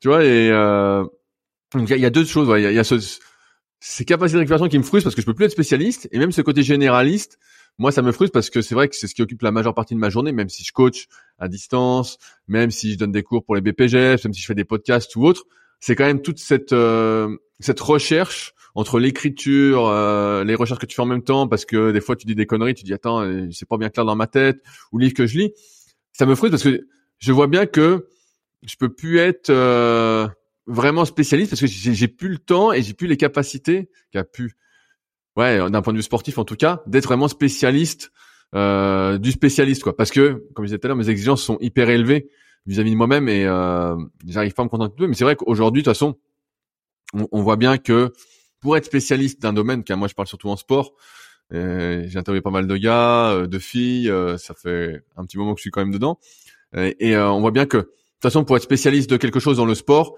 c'est toujours ce c'est commencer au bon moment, au bon endroit, avec les bonnes personnes et avoir un peu de potentiel pour l'activité. Donc ça c'est facile, tu vois. Bah, en kayak, c'est d'avoir des longs bras et d'être grand. Si c'est de l'aviron, bah c'est d'être bien grand aussi, d'avoir des longs segments. Euh, ça va aider un, truc de fou. Euh, si tu fais de l'haltérophilie, bah c'est mieux d'avoir des petits segments. c'est mieux d'être un, dinosaure, comme je dis, un T-Rex. Ça, ça va aider, ça va aider grandement. Et, euh, et sinon, bah en fait, tu peux être que généraliste. Et moi, moi ça, ça c'est un truc qui me, qui me frustre un peu, euh, cette, euh, ce truc généraliste, alors que euh, j'aime bien euh, justement le, truc un peu euh, d'être un marginal. Voilà, j'aime bien ce truc d'être un marginal et pas de d'être généraliste. Mais maintenant, ouais, maintenant c'est vraiment ce truc de. Après, je dis ça, mais de toute façon, quand tu veux devenir spécialiste d'une activité, et d'ailleurs ça n'a jamais été un objectif pour moi d'être spécialiste en muscu ou de spécialiste je sais pas, on pourrait définir ce mot autrement, mais euh, c'est parce qu'en fait ça t'intéresse. Ça t'intéresse, donc tu cherches des infos, tu fais des ramifications. Là, tu parles de Graham Hancock, j'ai, pas regardé ces documentaires, mais tu m'as donné envie. Mais euh, ouais, euh, il y a ce truc de, tu vois, en, en, en, muscu, tu peux te contenter, du moins dans ma génération, tu pouvais te contenter de lire Muscle and Fitness. Où nous on rigolait sur les forums sur Planète Muscle, on parlait des news de Floride qu'il y avait dans le monde du muscle. Il y avait les news de Floride, mais euh, c'était le début d'Internet. Et les news de Floride, c'était des informations qui s'étaient passées genre six mois avant aux US, quoi. Donc tu peux être spécialiste en lisant ça. Et moi, ce que j'ai fait, euh, naturellement, sans que voilà, naturellement, c'est que j'ai lu plein de livres qui a priori n'avaient pas spécialement de rapport avec la muscu. Euh, donc par exemple des bouquins, je me souviens du bouquin de Schmidt sur l'apprentissage moteur, je me souviens du bouquin de, pharmacologie de Pierre Alain qui était vraiment bien et qui est d'ailleurs toujours en vente, je pense, qui était qui était accessible en tout cas je lisais des bouquins de neurophysio. Je me souviens, voilà, je lisais ça, ben je l'ai encore. Euh, il est plus en vente celui-là. C'était les bases neurophysiologiques du mouvement qui étaient vraiment bien. Et donc je lisais plein de trucs comme ça, et c'est ça qui m'a permis de faire plein de ramifications et de devenir spécialiste. Tu vois, d'avoir cette cette ouverture malgré moi. Et euh, mais ouais, c'est toujours. Euh... en fait, j'ai l'impression que tu t'intéresses quand même, comme je disais tout à l'heure, à beaucoup de choses quand t'as plein de problèmes. problèmes. Et que justement, tu deviens, t'es pas spécialiste. T'es pas, tu deviens pas, euh, t'arrives pas au haut niveau selon tes critères, quoi.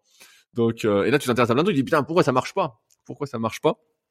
Et, euh, et tu cherches des, des, réponses, des solutions. Et, euh, et puis bon, après, bah, le temps passe, comme ça passe trop vite. Et puis après, t'as les solutions, mais euh, c'est trop tard. c'est trop tard. Et donc, et donc, t'es un super généraliste.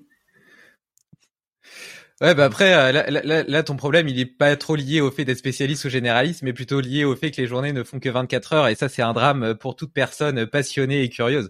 Mais il y, a deux trucs, tu vois. D'abord, euh, effectivement, toi, tu vois, t'aimes bien être spécialiste de ta discipline, t'y dédier des années euh, pour essayer d'être le meilleur.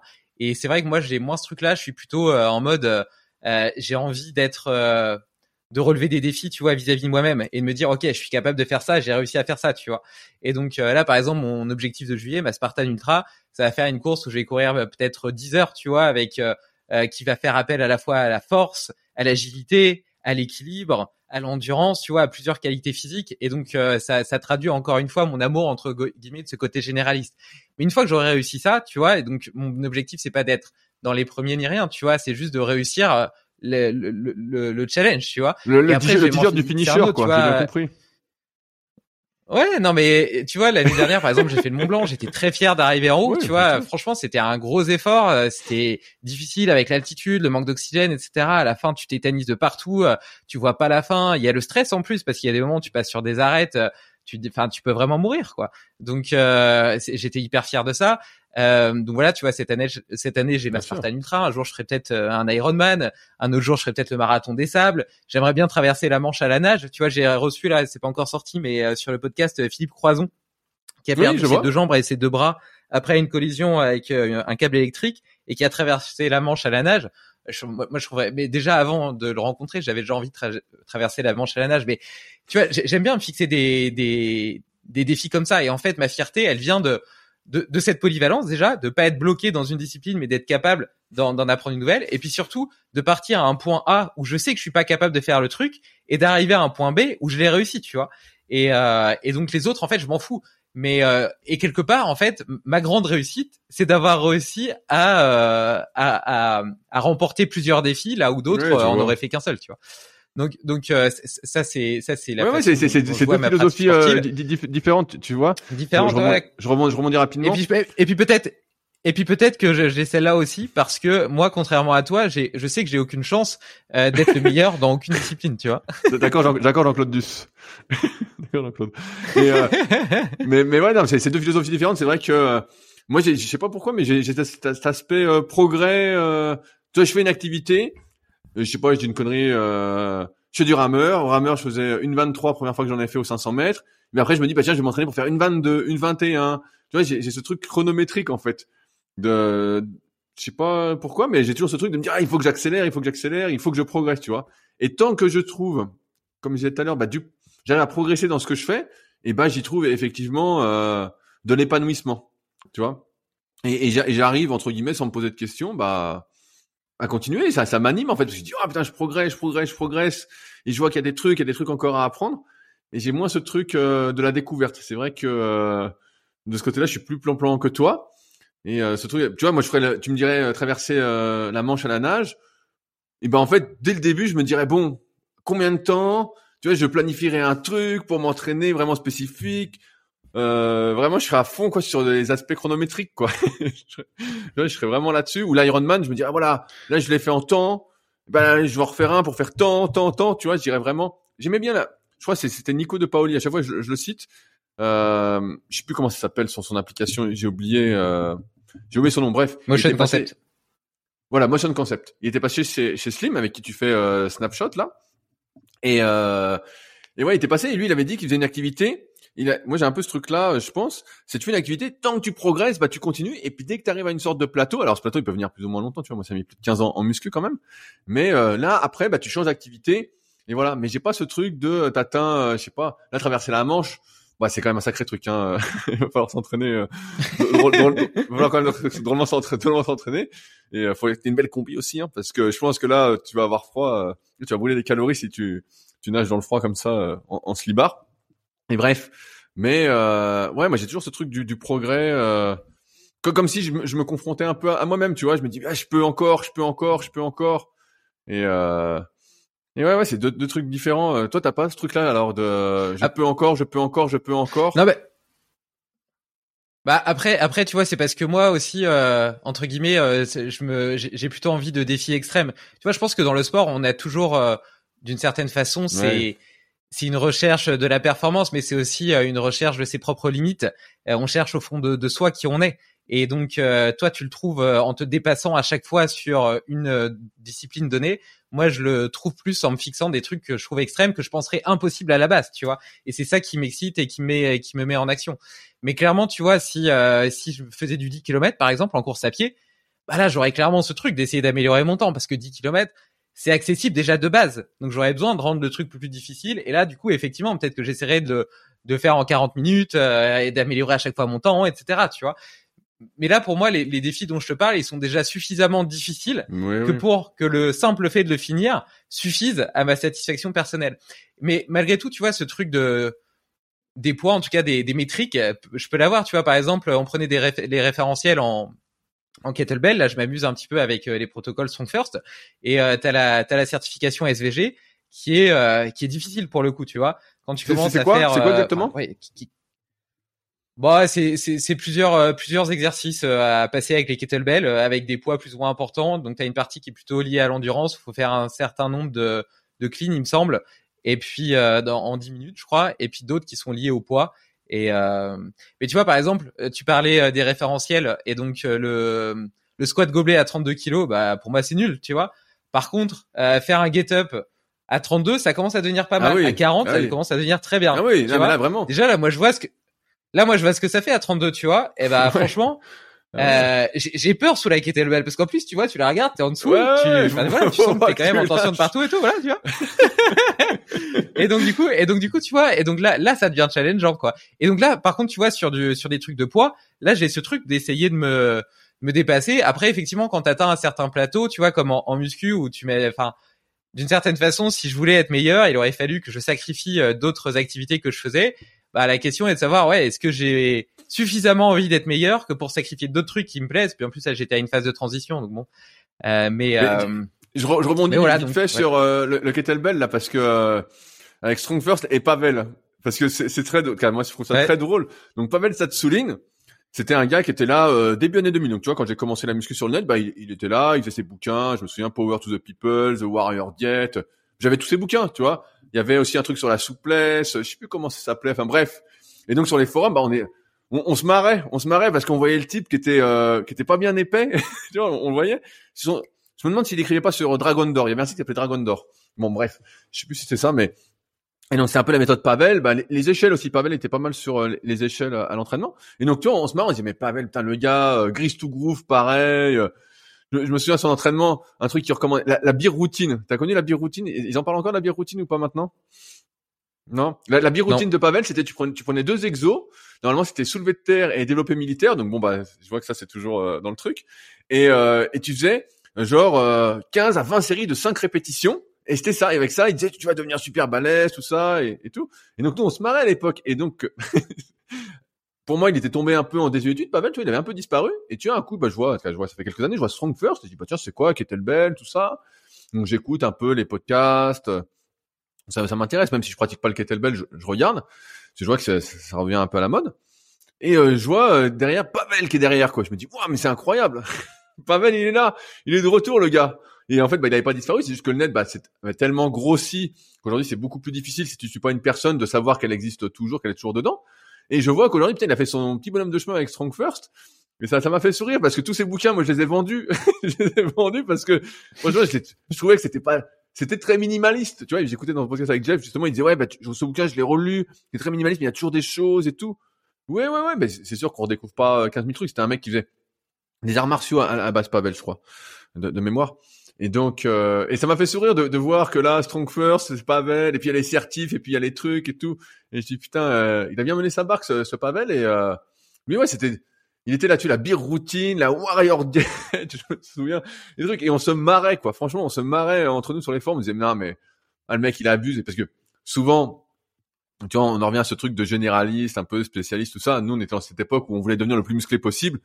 Et on voyait bien que c'était pas avec ça que allais devenir le plus musclé possible. Mais avec le recul maintenant, les connaissances que j'ai, je vois bien que avec ça, effectivement, je vois la dégradation physique de la plupart des gens. Je vois que les personnes qui débutent la, le sport ou la muscu de manière classique ont un niveau beaucoup plus bas que ce que on avait nous il y a, il y a 20 ans. Euh, pour la plupart, et ben effectivement, euh, s'entraîner, euh, comme l'a dit euh, Jeff hier dans ton podcast, des fois avec une kettlebell de 4 kilos, voilà, et faire justement de l'extension de hanche, les développer, trucs comme ça, ou du Turkish Get Up, bah pour eux c'est déjà super, tu vois, c'est déjà et ça prend pas pas beaucoup de temps, pas beaucoup de place, faut juste que tu aies un kettle et puis euh, j'ai pas un tatami au cas où tu fais tomber ton kettlebell pour pas exploser ton sol. Mais ouais, euh, tu vois, c'est petit aparté et euh, je me suis dit putain, Pavel est toujours là et j'ai vendu je crois j'ai même pas si j'ai vendu ces bouquins, je crois que je les ai donnés quoi. Tellement euh, j'étais là, j'étais c'est pas terrible, mais c'est vrai, c'était je sais pas s'il les vend encore ces bouquins, mais c'est des tout petits bouquins, c'était des trucs comme ça quoi, vraiment il y avait même pas 100 pages quoi et il y avait plein de photos en noir et blanc et tout et et ouais, on se marrait la, la routine, la beer routine, euh, si jamais euh, ça, ça, ça m'avait marqué. Et après, ça avait dérivé. Je fais un petit aparté sur euh, le DT routine de Charles Stallet. Et, et ça, ça j'aimais beaucoup plus. Ça, j'aimais beaucoup plus parce que là, tu pouvais choisir tes exos, tout ça.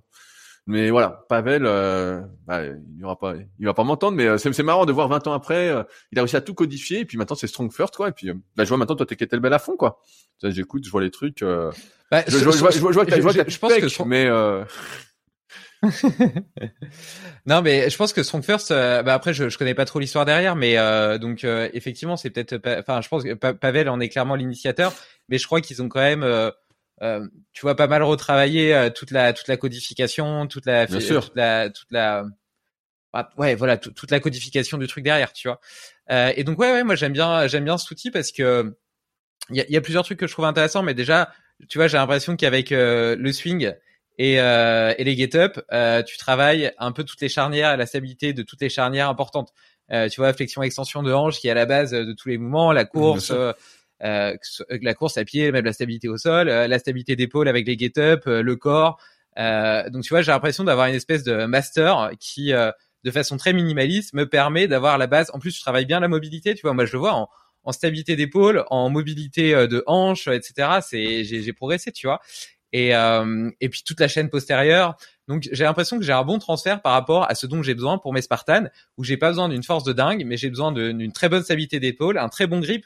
Ça bosse vraiment bien le grip, donc ça c'est super chouette aussi. Euh, et pareil en prévention sur la course à pied, euh, sur la sur l'explosivité, etc. Je trouve ça je trouve ça bien aussi.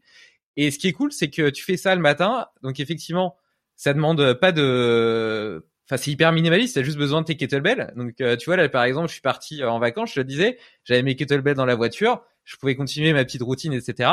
Tu peux te permettre de rater une séance ou deux séances euh, si je rate une ou deux séances en muscu, j'ai des courbatures de malade Ah, après bien sûr, et je peux pas m'entraîner. Je suis bloqué, tu vois.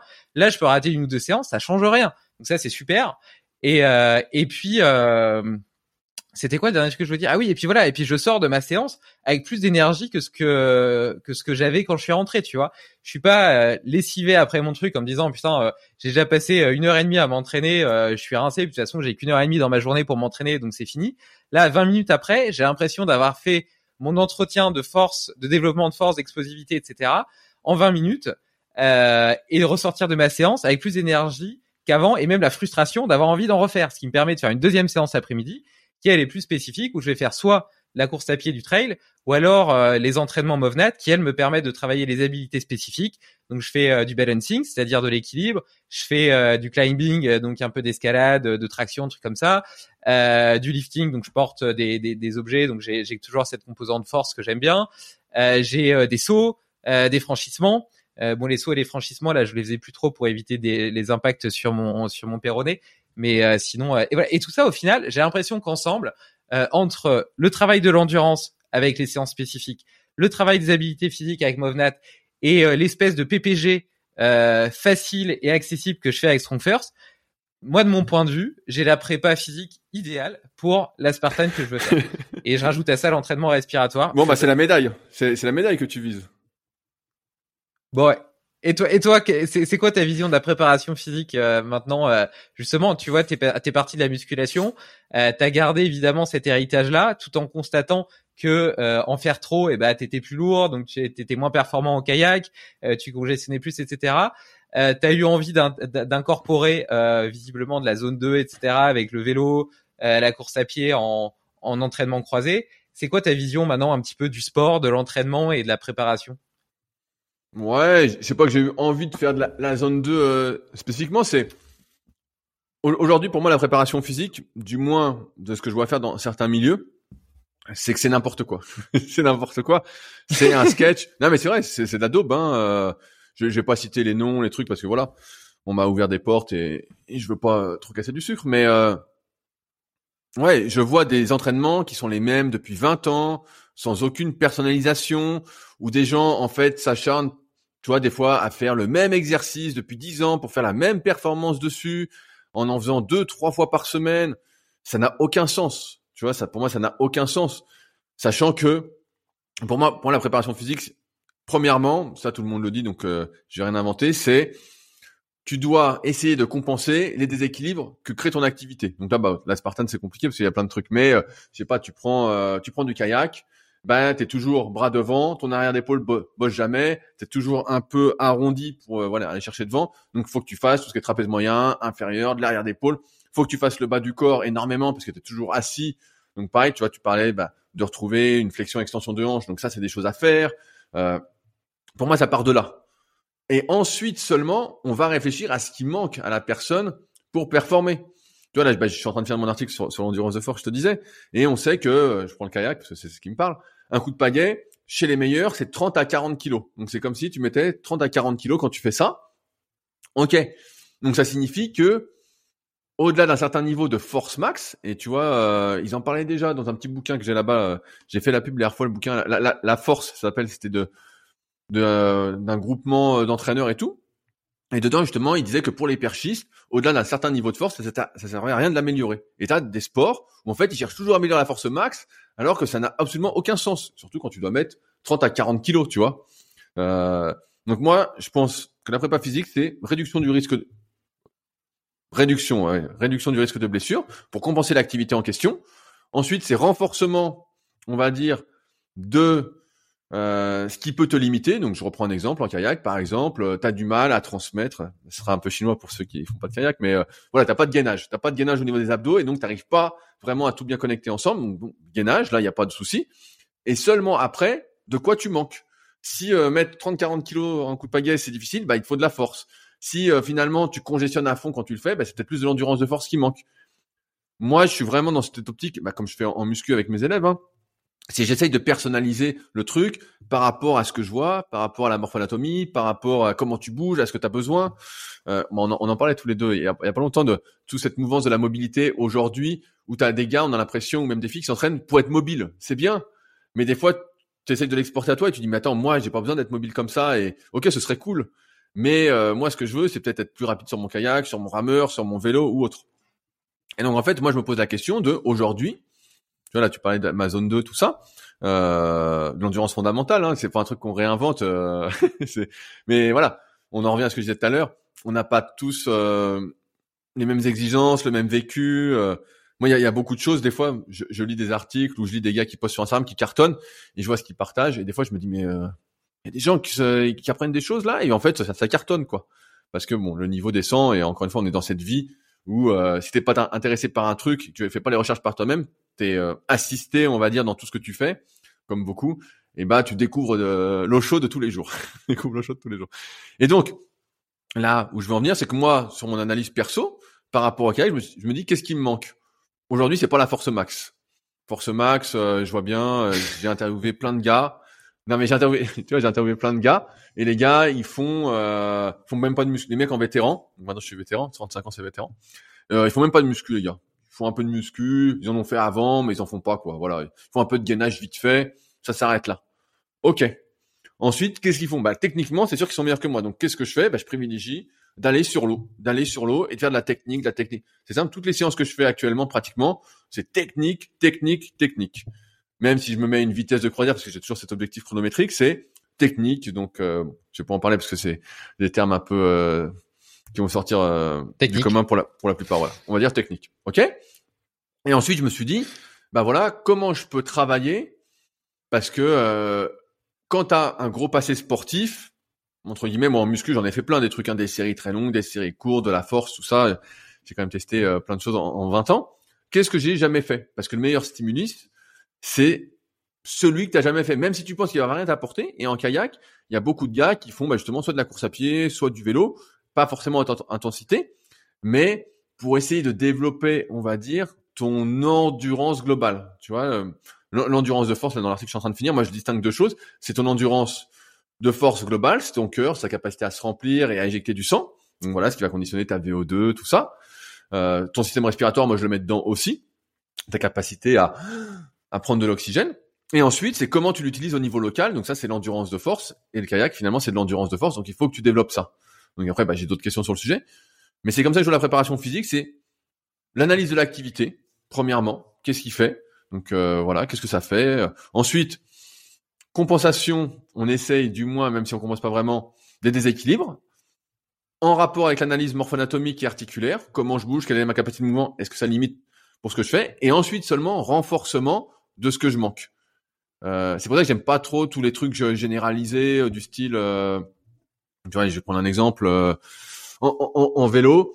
on, on donne le même programme pour tout le monde. Tu vois, je vois en kayak, c'est le même programme pour tout le monde. En aviron, Là, tu vois, j'ai repris le, je sais pas si tu connais un peu l'entraînement en aviron, mais les gars, ils font euh, le circuit C2. C'est le même programme pour tout le monde, tout le temps, tout le temps. C'est la méthode chinoise, quoi. C'est la méthode chinoise. Et pour moi, ça doit vraiment aller dans la personnalisation. Du moins, et moi, je parle toujours dans cette optique de, de performance. Toi, j'ai bien compris que tu étais euh, plus un finisher, mais euh, moi, dans l'objectif de performance, euh, je suis plus dans ce truc de chercher tous les petits détails. Et donc là, bah, c'est pas, moi, je préférais courir tu vois, j'ai senti justement que quand je courais, le transfert était beaucoup plus important dans la vie de tous les jours. Sur la fréquence cardiaque, j'ai vu que euh, ben, j'ai dû courir peut-être 5-6 semaines consécutives à deux fois par semaine, des fois trois. Et j'ai vu que mon cœur, euh, effectivement, pour une même intensité, montait beaucoup moins haut. Ça, je l'ai vu tout de suite. Euh, donc là, bah, comme j'ai le tendon d'Achille, j'essaye d'en guérir en espérant que je me suis rien cassé, quoi. Sinon, ça mettra un peu plus de temps et eh ben euh, je fais du vélo voilà euh, à basse intensité qu'à basse intensité je me prends au jeu donc c'est de plus en plus haute intensité mais ça reste assez bas mais euh, je vois moins les effets sur parce que la fréquence cardiaque monte moins et pour y monter il faut que mes cuisses soient d'un meilleur niveau pour pouvoir monter la même fréquence cardiaque parce que quand tu fais un petit footing moi je sais pas toi mais je regardais un petit footing à 10 11 km heure et bah tout de suite tu es à 140 145 pulses alors, avant d'être à 145 pulses sur un vélo, bah faut que tu aies un sacré entraînement au niveau des cuisses pour pouvoir mouliner suffisamment et ne pas trop congestionner pour qu'elle te limite quoi. Donc euh, donc ouais, après euh, la prépa physique, euh, tu sais, on pourrait dériver. moi, je crois que c'est aussi beaucoup le. Je sais pas si tu fais toujours tes exercices de neuroposturaux. Euh, ouais, euh, j'ai terminé l'entraînement avec euh, Sébastien Zimmer, mais euh, j'ai gardé seulement ceux avec euh, les yeux parce que j'ai un œil gauche qui manque de mobilité et du coup ça m'a créé potentiellement plusieurs déséquilibres, notamment parce que j'ai la tête qui se met un petit peu plus sur le côté pour compenser et ça me crée un déséquilibre postural global, tu vois, qui qui fait que du coup j'ai une épaule plus haute que l'autre, un pec qui est plus développé que l'autre, etc. Tu vois. tu t'en fous des pecs, tu t'en fous, tu m'as dit, tu veux plus faire les pecs, je comprends pas. bah, je, je, rebondis alors sur la neuroposturo. Après, ce que je me rends compte quand même de plus en plus, et j'intègre de plus en plus, c'est que quand même tout est tout est nerveux, tout est. Tu sais, moi je rigolais, on rigole souvent comme ça, on dit tout est dans la tête, mais la vérité c'est que tout est dans la tête. Et euh, tout est dans les nerfs. J'ai même envie de dire tout est dans les nerfs parce qu'il y a aussi tout ce qui va remonter de nos muscles, de nos organes, de notre intestin. Tout est nerveux. Tout est euh, tout est croyance, tout est ouais, tout est dans la tête quoi. Et et ça, je l'intègre de plus en plus. Pour ça, là, je parle de neuroposturo. Ben là, je fais la formation avec Seb Labo RNP. Bon, je suis pas très assidu pour l'instant euh, parce que j'ai plus envie d'écrire que de suivre la formation. Donc, euh, mais bon, ça va revenir. Hein. C'est toujours comme ça, c'est des envies. Euh, mais c'est une grosse formation et c'est hyper intéressant. Voilà, donc tout est nerveux. Euh, je m'intéresse plus à la respiration parce que pareil, c'est une bonne porte d'entrée quand même sur le système nerveux aussi, et ça limite fortement les, les, les comment les performances. Euh, ouais, d'ailleurs, tu m'as pas parlé toi de tes, de tes... Tu m'as pas parlé toi de tes de tes expérimentations du coup en respiration. Qu'est-ce que qu'est-ce que t'as fait? Qu'est-ce que t'as découvert? Qu'est-ce que ça a changé? Qu'est-ce que t'as ressenti? Eh ben, je suis pas assez euh, assidu. je suis pas assez assidu.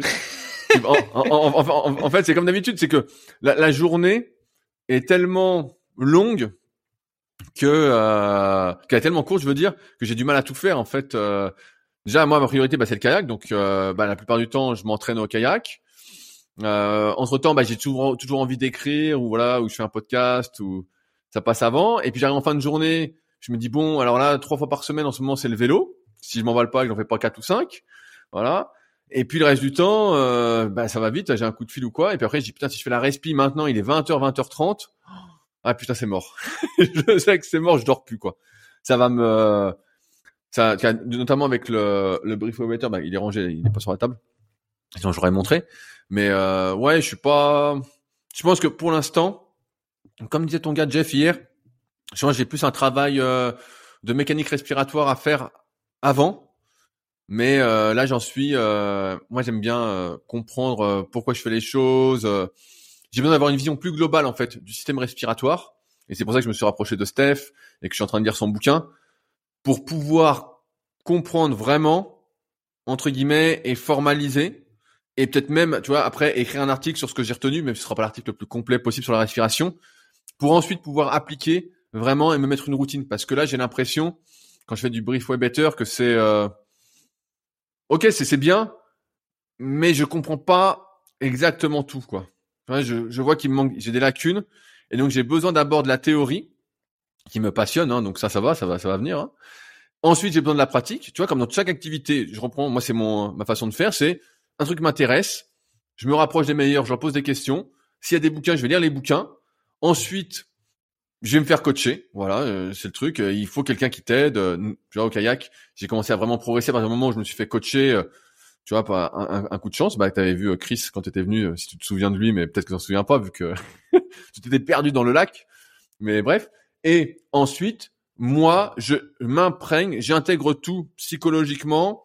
J'en écris quelque chose, voilà, pour tout mettre en ordre, ou un podcast, ou peu importe, ou une vidéo. Et ensuite, je vais mettre le truc en place. Mais là, je suis pas, j'arrive pas à trouver la régularité parce qu'en fait, je vois pas où ça mène. Tu vois, j'ai pas une vision d'ensemble assez importante. J'ai pas une vision, j'ai pas une vision bien claire du truc. Donc, euh, j'avance là-dessus. J'avance là-dessus avant de vraiment, je pense, m'y mettre parce que là, justement, selon mes tests, à l'effort, euh, je peux gagner au moins un ou deux litres à l'effort. Et, euh, et ça, c'est sûr que ça va tout changer. C'est sûr que là, ça, là, ça va pas être la même VO2, je peux te le dire. Là, la VO2 va faire un bond d'un coup, mais parce que c'est c'est de l'entraînement musculaire et l'entraînement musculaire, on sait très bien qu'on peut encore gagner. Surtout quand t'as jamais entraîné un truc, tu vas gagner, tu vas gagner, tu vas gagner jusqu'à où, je sais pas. Mais euh, là, je vais gagner. Mais c'est sûr que ça, c'est un truc qui est, je trouve très euh, minimisé, sur lequel on travaille pas beaucoup. Alors que, euh, et d'ailleurs, bah, j'hésite justement à m'acheter un Aerofit, mais je vais d'abord finir le bouquin et faire des séances de coaching pour travailler cette mécanique respiratoire, tout ça. Et après, bah, euh, on verra, on verra où ça mène. Mais ouais, j'arrive pas à appliquer sans comprendre tous les tenants et aboutissants. Euh, c'est peut-être mon, mon côté euh, entrepreneur. Euh, je sais pas, mais ouais, ouais, j'ai ce truc. Euh. Donc pour l'instant, rien. J'en ai fait un peu. Et, et voilà, sans plus. des fois, j'en ai fait pendant quatre semaines de suite, à trois fois par semaine. Puis après, j'ai arrêté. Enfin, c'est qu'il y a tellement de trucs à faire. Tu vois, là, je parlais de neuroposturo. Donc voilà, tu fais des trucs de neuro parce que tu vois bien que tes entrées sont pas bonnes. Donc forcément, ce qui en ressort, c'est pas bon ton corps il est fait pour, pour la survie à la base. Hein, donc euh, si euh, quand l'information entre, tu la captes mal déjà parce que tes capteurs sont pas bons, et ben derrière euh, tu t'exprimes pas comme tu veux d'un point de vue performance. Si tu respires mal, bah forcément tu fonctionnes avec moins d'oxygène, donc tu peux pas performer de manière optimale. Donc c'est pour ça, ouais, ça c'est mes, c'est les deux grosses pistes. Je pense que je vais creuser prochainement, vraiment, donc avec la formation Labo RNP et avec le bouquin de Steph et sans doute avec, avec Steph après. Mais euh, mais ouais, euh, après, euh, après il y a tellement de trucs à bosser, c'est toujours pareil. Euh, faut, faut prioriser. C'est ça le truc, c'est faut arriver à prioriser. Et je suis dans ce truc, comme tout le monde, je pense, d'avoir du mal à prioriser, mais je priorise parce que de toute façon les journées ne font que 24 heures et je fais ce que j'ai plus envie de faire pour l'instant et où je progresse. Donc ça va. Si je progressais plus, eh ben j'irai chercher des trucs annexes plus rapidement peut-être c'est marrant parce que moi j'ai un fonctionnement de, complètement différent du tien, qui est que euh, il y a un truc qui m'intéresse, je fonce dedans, je le fais et pendant que je le fais, euh, je m'intéresse à la théorie euh, et j'essaie de comprendre mieux comment ça marche, etc. Tu vois. Mais j'ai ce côté un petit peu naïf et en même temps qui m'a souvent servi, tu vois, d'être hyper basé sur l'action et j'ai envie de faire quelque chose, j'y vais, je fonce, tu vois, sans me poser 50 000 questions de est-ce que ça va marcher, est-ce que machin, est-ce que ceci, est-ce que cela. Et après, une fois que je suis dedans, euh, je commence à faire le plan, tu vois. Que ce soit pour le business, que ce soit par rapport à un rêve, un objectif que j'ai envie d'avoir, par rapport à un nouveau gadget, tu vois, par exemple, Aerofit, euh, j'ai commencé à, regarder, à entendre parler d'entraînement respiratoire. Je me suis dit, putain, c'est intéressant ça et tout. J'aimerais bien explorer ce truc-là. Euh, j'ai regardé deux trois vidéos sur le sujet. Euh, j'ai vu qu'il y avait ça qui existait. Le, le discours commercial me, me plaisait bien, euh, donc euh, parce que je suis euh, Ouais, c'est un bon consommateur. Pour, pour, pour, Ouais, ouais, je suis un bon consommateur. Et du coup, euh, et du coup, paf, j'ai acheté, j'ai commencé à le faire, et, euh, et donc là, j'ai essayé de comprendre ce qui se passait, ce qui se jouait, et après seulement, tu vois, je me suis renseigné, j'ai commencé à lire plus de choses sur le sujet et à vraiment, vraiment creuser. Et tu vois, par exemple, par rapport au, au business, à l'entrepreneuriat, mes investissements, même si forcément je réfléchis quand même avant de faire euh, quelque chose, surtout pour les décisions importantes. Mais j'ai quand même souvent tendance à d'abord aller vers l'extérieur, d'abord être dans l'action, et puis après, tu vois, d'une certaine façon, le le c'est un peu l'idée de la loi de l'attraction, tu vois. Le monde euh, se met en, en marche euh, pour te mettre mettre en œuvre des opportunités, etc., qui vont te permettre d'avancer, de passer à l'étape d'après, qui n'était pas forcément celle que tu avais imaginée à la base. Mais le fait d'être dans l'action te permet de découvrir tout ça et d'avancer sur ton chemin vois, ce podcast, ça a été un peu ça. Au début, j'avais envie de le faire, machin, je t'ai reçu. Et puis après, de fil en aiguille, les choses se sont enchaînées sans que j'ai forcément eu un plan dès le début en me disant, ouais, dans deux ans, j'ai l'objectif de faire 10 000 écoutes par mois, de faire ceci, de faire un festival, de faire, voilà, non, ça s'est juste fait, euh, entre guillemets, naturellement. Et puis, des opportunités sont arrivées et m'ont aidé à progresser, à avancer, ont guidé aussi les, les, étapes d'après. Et puis voilà, et donc j'ai tendance à, à construire l'avion un petit peu, un petit peu en vol. Et je voulais revenir sur l'idée euh, spécialiste généraliste parce que tu disais que toi tu, préférais être spécialiste. Et en fait quand on t'écoute t'es es, tout sauf un spécialiste, t'es un putain de généraliste. Euh, parce que tu t'as creusé à fond la musculation, après tu t'es intéressé à fond à la mobilité, euh, à fond au kayak, à fond à la préparation physique, à fond euh, là t'es en train de t'intéresser à la neuroposturo, à la respiration. Et je trouve que c'est ça qui est hyper intéressant et hyper euh, ouais hyper intéressant à apporter parce que du coup tu connectes un tas de, compétences qui se renforcent les unes les autres. Et quand tu arrives là, si par exemple tu devais euh, conseiller un athlète en kayak, bah, je suis sûr que tu pourrais leur filer un tas d'éléments auxquels ils ont jamais pensé parce que justement ils sont entraînés par des hyper spécialistes qui ont toujours fait la même chose et qui ont pas eu cette vision un petit peu d'ensemble. Et tu le dis très bien, tu vois, ils ont toujours les mêmes plans. Quand tu les vois, ceux qui font de la muscu, euh, je t'ai déjà entendu dire qu'ils faisaient des muscu, des, des mouvements pourris. Je pense qu'il y en a aucun qui s'intéresse à l'entraînement du système respiratoire, alors que forcément, tu vois, quand tu dédies ta vie à être le meilleur dans ton sport, tu dois rien laisser de côté.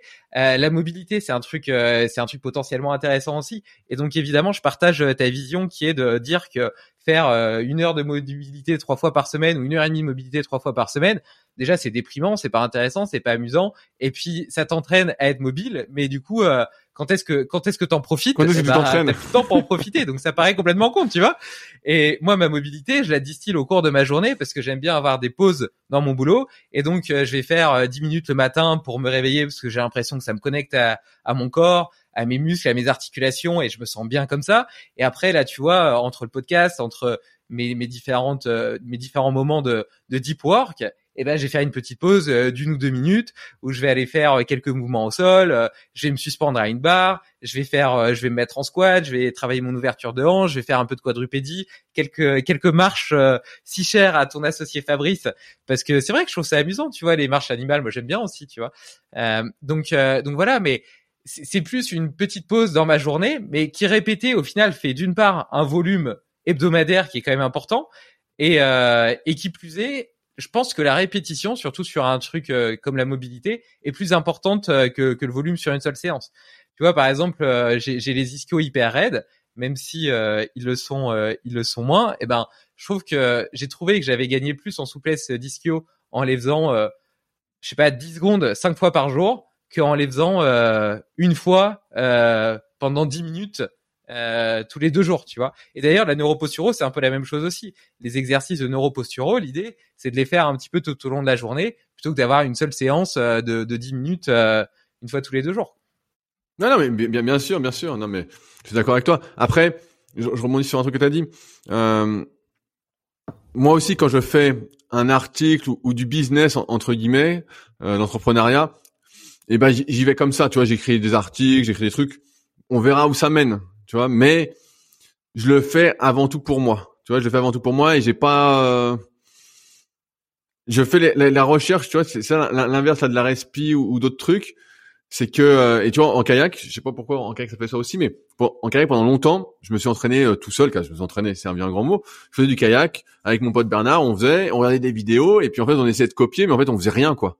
Tu vois, on comprenait pas, on comprenait absolument rien. On était là et puis un coup on rencontre un gars qui fait du kayak et puis bah lui voilà il me dit tiens bah fais ci, fais ça et puis tu vois il est toujours là derrière, derrière nous, qui souvent derrière nous. Il me dit tiens comme ci, comme ça, nanana.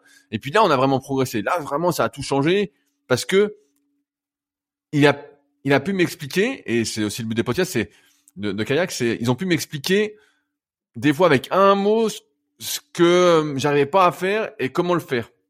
Et au kayak, moi j'ai toujours ce truc-là. Si tu j'arrive à intégrer le truc, j'arrive à me voir faire. Tu vois, c'est de l'imagerie euh, motrice. Hein. Euh, je sais pas si t'as as déjà interviewé Emeric euh, Guillot, là, qui est un de mes anciens élèves, c'est le spécialiste presque mondial de l'imagerie Ouais, motrice. je l'ai écouté sur les secrets euh, du kayak. ouais.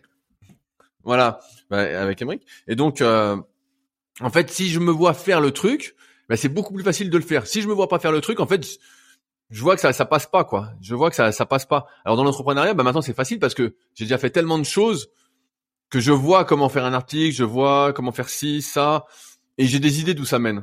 J'ai déjà une vision de l'avenir, tu vois. J'ai une vision de quand l'article va être fini, à quoi il va ressembler, ce qu'il va y avoir dedans.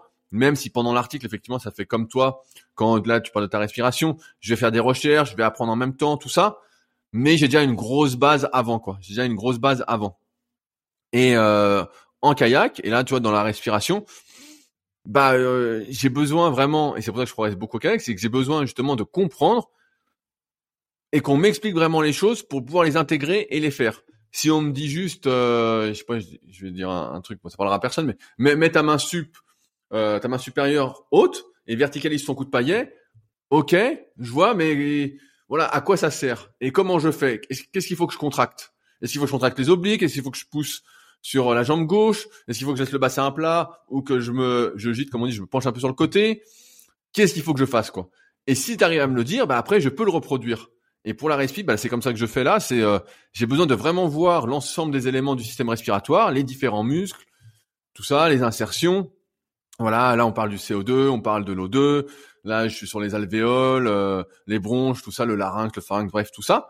J'ai besoin d'avoir cette vision d'ensemble pour ensuite pouvoir entre guillemets visualiser ce que je vais faire, ce que ça va faire, pour pouvoir le faire. Tu vois, si j'arrive pas à me voir faire quelque chose, bah j'arrive, j'arrive pas à le faire. Je sais pas si c'est plus clair, mais euh, c'est vrai que les articles, tout ça, Si, si, si, c'est facile, c'est facile, mais euh, dans ce que je maîtrise pas, j'ai vraiment besoin de, de ce truc de me voir faire pour pouvoir faire.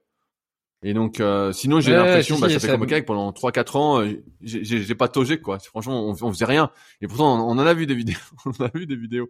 Mais euh, ça servait à rien, quoi. Ça servait à rien. Ça a nourri mes, mes neurones miroirs. Et maintenant, j'ai l'impression de faire comme eux, mais c'est seulement une impression. C'est déjà pas mal. Non, mais si, si. Et euh, moi, c'est pareil sur l'entrepreneuriat, tu vois. Mais je, dis- je dis, euh, je suis euh, basé sur l'action et je me pose pas 50 000 questions avant de me lancer. Mais naturellement, euh, même quand c'est même pas quelque chose que moi je veux lancer, quand quelqu'un me parle d'une idée, quelque chose qu'il veut faire, tout de suite j'ai un plan qui se dessine dans ma tête et je me dis ah il pourrait faire ça, ça, ça, ça et ça et puis ça pourrait aller comme Voilà. ci. Puis j'ai déjà un prévisionnel aussi qui se dessine. Mais ça c'est c'est une seconde nature, tu vois. C'est une forme de de, de, de mode automatique, c'est une sorte de don en fait, d'une certaine façon. Ouais, Et mais après, parce, parce l'a- on sport, l'a déjà euh, vécu. tu vois, je- on, on l'a déjà vécu, donc c'est facile. Ouais. Pour moi, c'est c'est facile. Moi aussi, Ouais, quand ouais, quelqu'un me ça. parle d'une de ses idées, je dis ah, tiens, tu pourrais faire ça. J'ai déjà un plan pour lui aussi. Mais lui, comme il s'imagine pas, bah ça, il y a peu de chances que ça le fasse. Il y a peu de chances. Moi, moi, il y a, il y a- y a peut-être toujours un truc qui me pousse. Tu vois, je dis une connerie, mais quand j'ai fait Superphysique en 2009, j'avais, je disais déjà à mes potes, je disais, bah, un jour, on fera une marque de compléments alimentaires, et puis on fera des vêtements, et puis peut-être qu'un jour, il y aura la Villa Superphysique. Tu vois, il y avait que des trucs, des visions vraiment très très lointaines. Mais en fait, tous ces produits, tu vois, j'avais déjà ce truc en tête. J'avais, je voyais déjà le truc se produire. Là, sur la respi, euh, là, bah, là, ça fait quelques jours que je suis dessus, donc euh, je vois les choses, mais euh, pas encore comme j'aimerais les voir. Et quand je les verrai bien, voilà, j'irai un peu plus Mhm. dessus en me disant qu'est-ce qu'il faut que je travaille spécifiquement? Est-ce que euh, c'est la force, est-ce que c'est le volume? Mais je pense que bon, c'est d'abord la, la mécanique pour que j'ai une cage thoracique euh, digne d'un apnéiste. Tiens, voilà, l'apnée, j'en ai pas parlé tout à l'heure, mais tu vois, c'est un défi qui pourrait me plaire aussi. Euh, quoi qu'il en soit, le premier épisode qu'on avait fait ensemble, justement, tu disais, tu présentais la, la musculation comme une méthode anti-vieillissement. Et là, à t'écouter, euh, tu te blesses tout le temps, tu perds la mémoire, etc. Donc, euh, au final, Ouais, quand euh, la super méthode anti-vieillissement, on n'a pas l'air de si bien marcher. Est-ce que tu as une nouvelle méthode à nous proposer pour accroître notre longévité?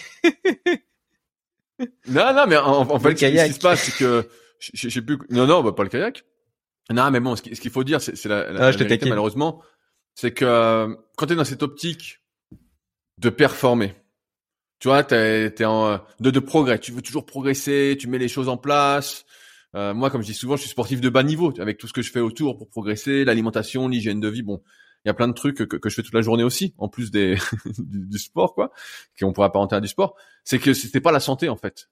C'est pas. Moi, j'ai l'impression, bah d'ailleurs, c'était confirmé, hein, mais que euh, on a comme un nombre de divisions cellulaires un peu programmé, quoi.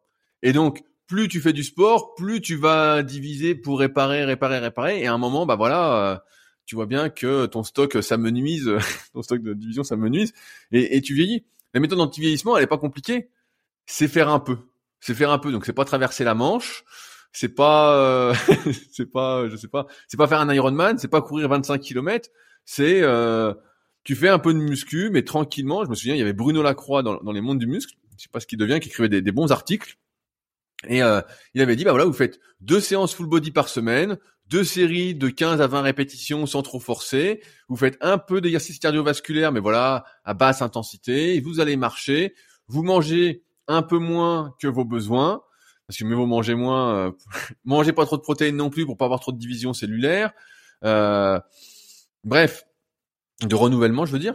Donc, euh, on, on le connaît, euh, le secret de pour euh, pas pour ralentir ton vieillissement. Alors après, il y a toujours une histoire individuelle, hein, c'est propre à chacun. Mais ça, c'est une vie quand même où tu te fais bien chier. Ça, faut le dire, euh, tu te fais chier.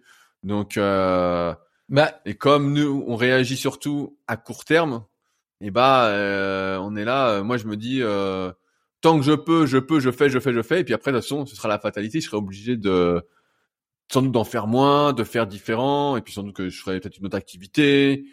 Et euh, peut-être que je serai euh, champion master dans autre chose. euh, on sait pas, parce qu'après en master, plus personne s'entraîne. Et moi, justement, comme c'est maintenant que je peux m'entraîner euh, à fond, euh, ou presque, euh, on sait pas. Mais ouais, méthode anti-vieillissement, c'est euh, po- point trop. euh, surtout, euh, vas-y mollo, quoi. Mais euh, tu vois, moi je suis pas, je suis pas, je sais pas, je suis pas d'accord avec toi euh, euh, d'un point de vue, d'un point de vue philosophique en tout cas. Tu vois, comme tu le dis, c'est une vie chiante. Tu vois, ça fait pas du tout bander ce que tu Ah oui. partages. Et je pense que le Ah, fait euh, d'être enthousiaste dans ta vie, je pense qu'au contraire, le fait Ah d'être oui, enthousiaste dans ta sûr. vie, c'est aussi euh, une méthode anti-vieillissement. Donc justement, tu vois, le fait de pouvoir euh, t'engager derrière un objectif, de passer deux ans à la réaliser, et même si la performance en elle-même, donc par exemple traverser la Manche, est, est délétère sur le moment, toute la phase de préparation et tout le bonheur que tu ressens à la fin, euh, je pense, euh, pousse le corps aussi, te drive, etc.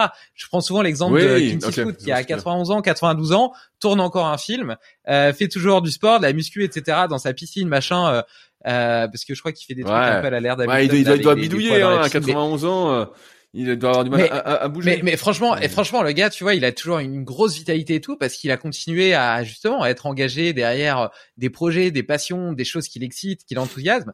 Et ensuite, sur le volume d'entraînement, euh, je citerai une étude, euh, c'était Fabrice Kuhn qui en avait parlé, qui disait que jusque 14 heures d'entraînement par semaine, euh, 14 heures de sport par semaine, euh, les, les causes de mortalité euh, diminuaient euh, toutes causes confondues. Je vois, Elles ça, ça me paraît beaucoup petit peu, avec je crois, 14 heures. hein. les Ça me paraît beaucoup 14. Si, si- si Ouais, tu ouais, cours 14 mais, heures euh, par semaine, euh, tu vois bien que tu vas être crevé.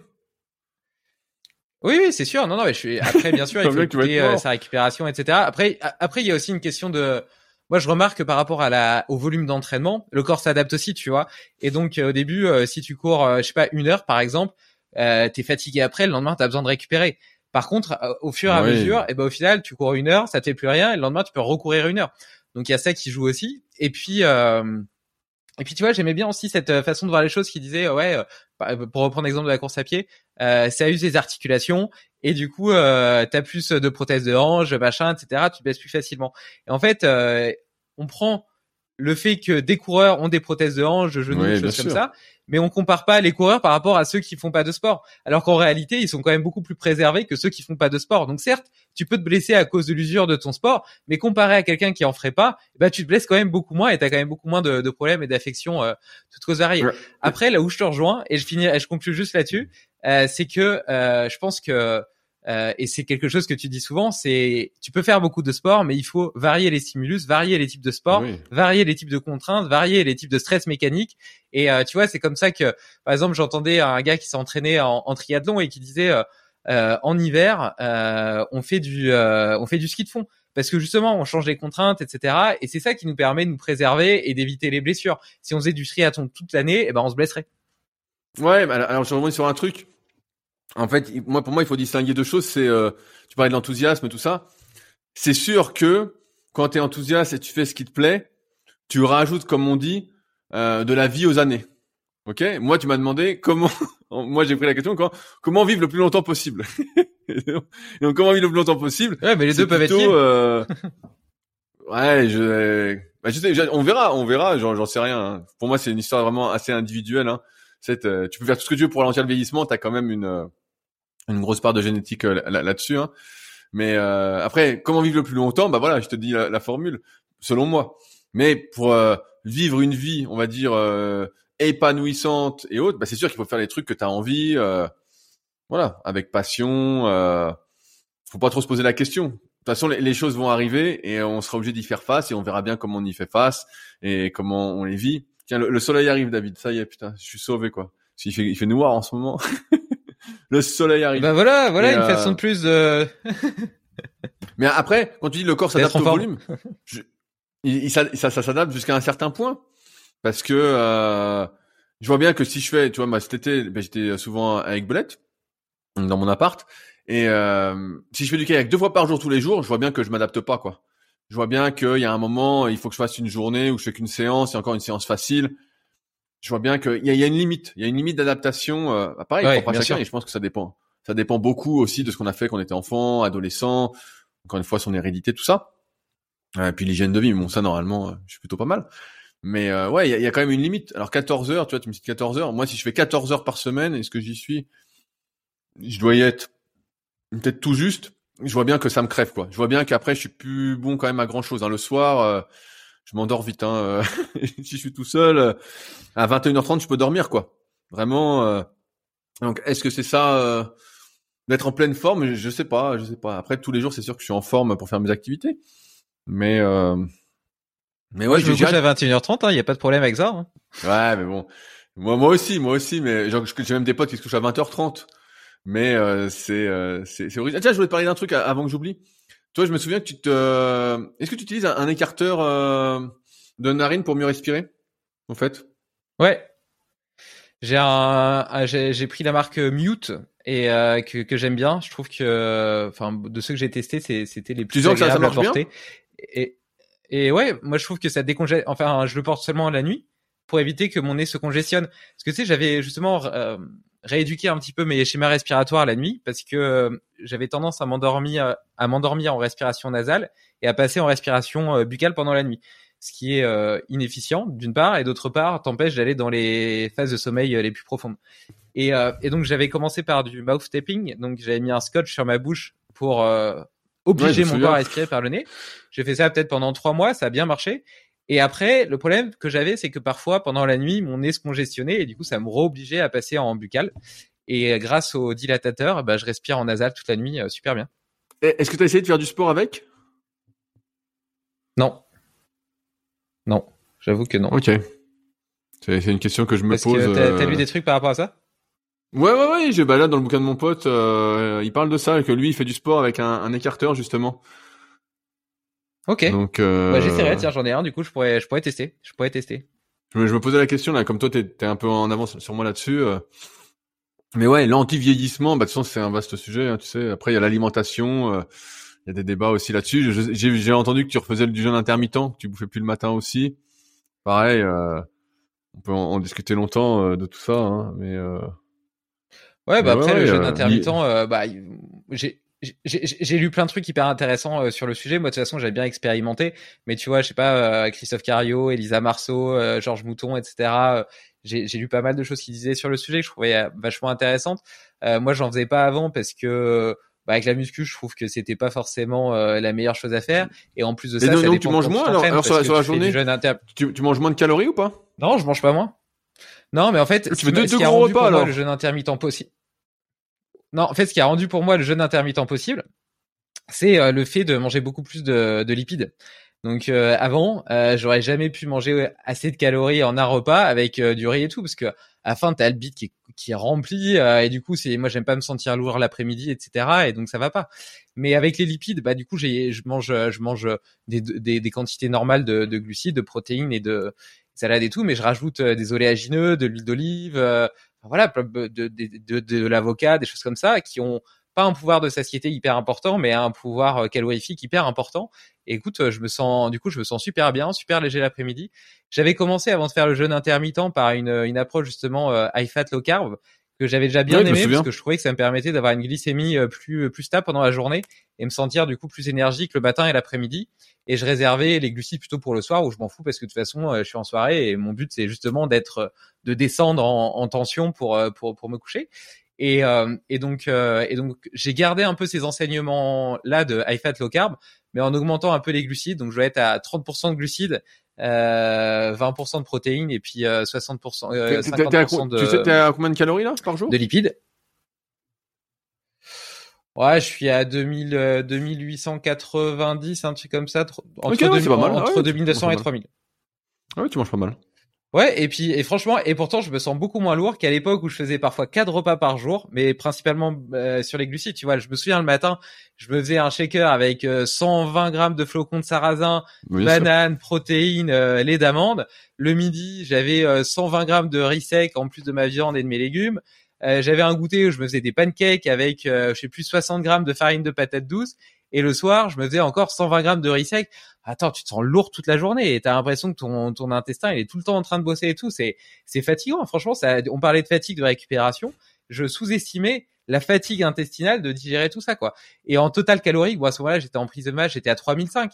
Mais tu vois, si euh, on vire le, le goûter, eh ben, grosso modo, j'ai la même, euh, la même quantité calorique avec deux repas aujourd'hui, mais qui sont beaucoup moins lourds, beaucoup plus faciles à digérer. En plus, euh, j'ai vraiment faim. Tu vois, à un moment, quand je mangeais beaucoup comme ça, j'avais plus la sensation de faim. Je vais parfois me forcer à manger. C'est pas agréable. Là, tu vois, là, du coup, il est, euh, il est 11h30. Euh, j'ai la dalle. Je vais être content quand je vais aller manger, tu vois. Et euh, puis j'ai rajouté des petits trucs, tu vois, genre des le tartare d'algues, des choses comme ça. C'est délicieux avec de Ah oui, ça, c'est bon, ça. C'est assez gras aussi et c'est délicieux. J'adore. Euh, donc donc voilà. C'est- intéressant, c'est sûr. En termes de poids.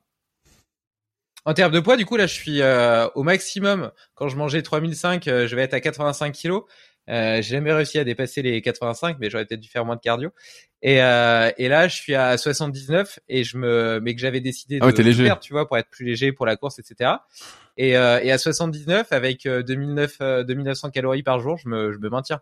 Et si je voulais, je pourrais, je pourrais reprendre un petit peu de poids euh, en continuant le jeûne intermittent. Je veux dire, j'ai, j'ai de la marge. Quand je finis mon repas, je suis pas là en mode putain, j'ai le bide qui va exploser. J'ai là, j'ai, j'ai bien mangé, mais je pourrais manger plus, tu vois. Je me sens pas, ouais, je me sens pas euh, distendu, etc. Et, euh, et voilà. Et en plus, j'adore l'huile d'olive, alors j'en mets plein. Euh, je me régale. C'est le régime méditerranéen, c'est le retour, ça y est. Tu vas pouvoir euh, relire les articles de l'époque. Les poissons gras et tout. Et puis. Non, mais c'est intéressant. après, je, je, suis un, peu tout ça aussi, mais c'est vrai que bah, Christophe, je le connais bien, donc on en a parlé bah, il y, a pas longtemps encore. Mais bon, moi je vois bien que en fait, comme je me dépense énormément, euh, J'arrive pas à... sur deux repas. En fait, ça ferait deux repas à plus de 2000 calories euh, et des lipides. Bah, j'en mange déjà plein.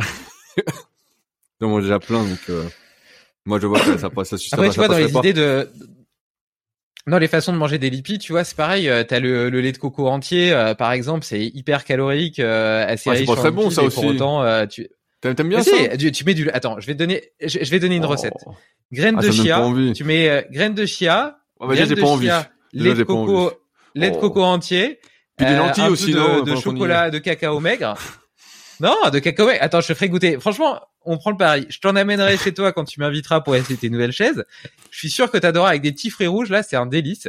C'est vraiment un délice. Je me régale. je sais pas, ça, ça me donne pas trop envie. Mais de petit pudding. Je, peux goûter. Ça fait, ça fait un pudding comme un yaourt, comme un, comme un yaourt. Ça fait un peu un pudding avec des petits fruits rouges au chocolat. C'est une tuerie, ça. Et ça, c'est, ça te fait un petit dessert hyper léger à 350 calories. Ouais, ouais, non, mais pourquoi pas, pourquoi pas, mais euh, c'est vrai que moi, dès que ça sent le gras, là, comme le lait de coco, là, ça, ça m'écœure un peu, quoi. Je vois que j'ai l'impression vraiment de, c'est pas comme de l'huile, tu prends une cuillère, bon, ça va, mais j'ai vraiment l'impression de, de manger du gras, quoi, et euh, ça, c'est pas comme les oléagineux, bah, ça, ça, j'en bouffe plein, et, et, ça va, mais euh, là, le lait de coco, euh, mais pourquoi pas, je, je goûterai ton dessert avec plaisir, hein, euh, je goûterai ton dessert avec plaisir. Bah, j'espère bien, j'espère bien, j'espère bien. et puis euh, et, et, après sur le jeûne intermittent, si tu veux, je te passerai. Euh, il y a, j'ai deux trois vidéos d'Elisa Barceau euh, qui oui, sont, mais je vois que, euh, que j'avais reçu sur le podcast. Là, ouais, et elles sont vraiment pas mal parce que elle, euh, elle a fait un peu une espèce de, de, allez, euh, de revue de plusieurs, de plusieurs, de, de plein d'études qu'elle a lues, etc. En faisant des liens sur la façon dont les médiateurs, etc. La façon dont physiologiquement ça ça, se joue et je trouve qu'elle a bien, elle a bien traité le sujet à la fois avec euh, de bonnes bases scientifiques et en même temps une bonne corrélation avec la physiologie. Je trouve ça assez intéressant. Bah, on va revenir à la, à la Warrior Diet de, de, de Pavel. Hein. Warrior Diet, c'était un repas par bah jour à, à, fond et voilà. Hein. Ouais. ouais de, attends, de mémoire, c'était ça. Euh, ouais.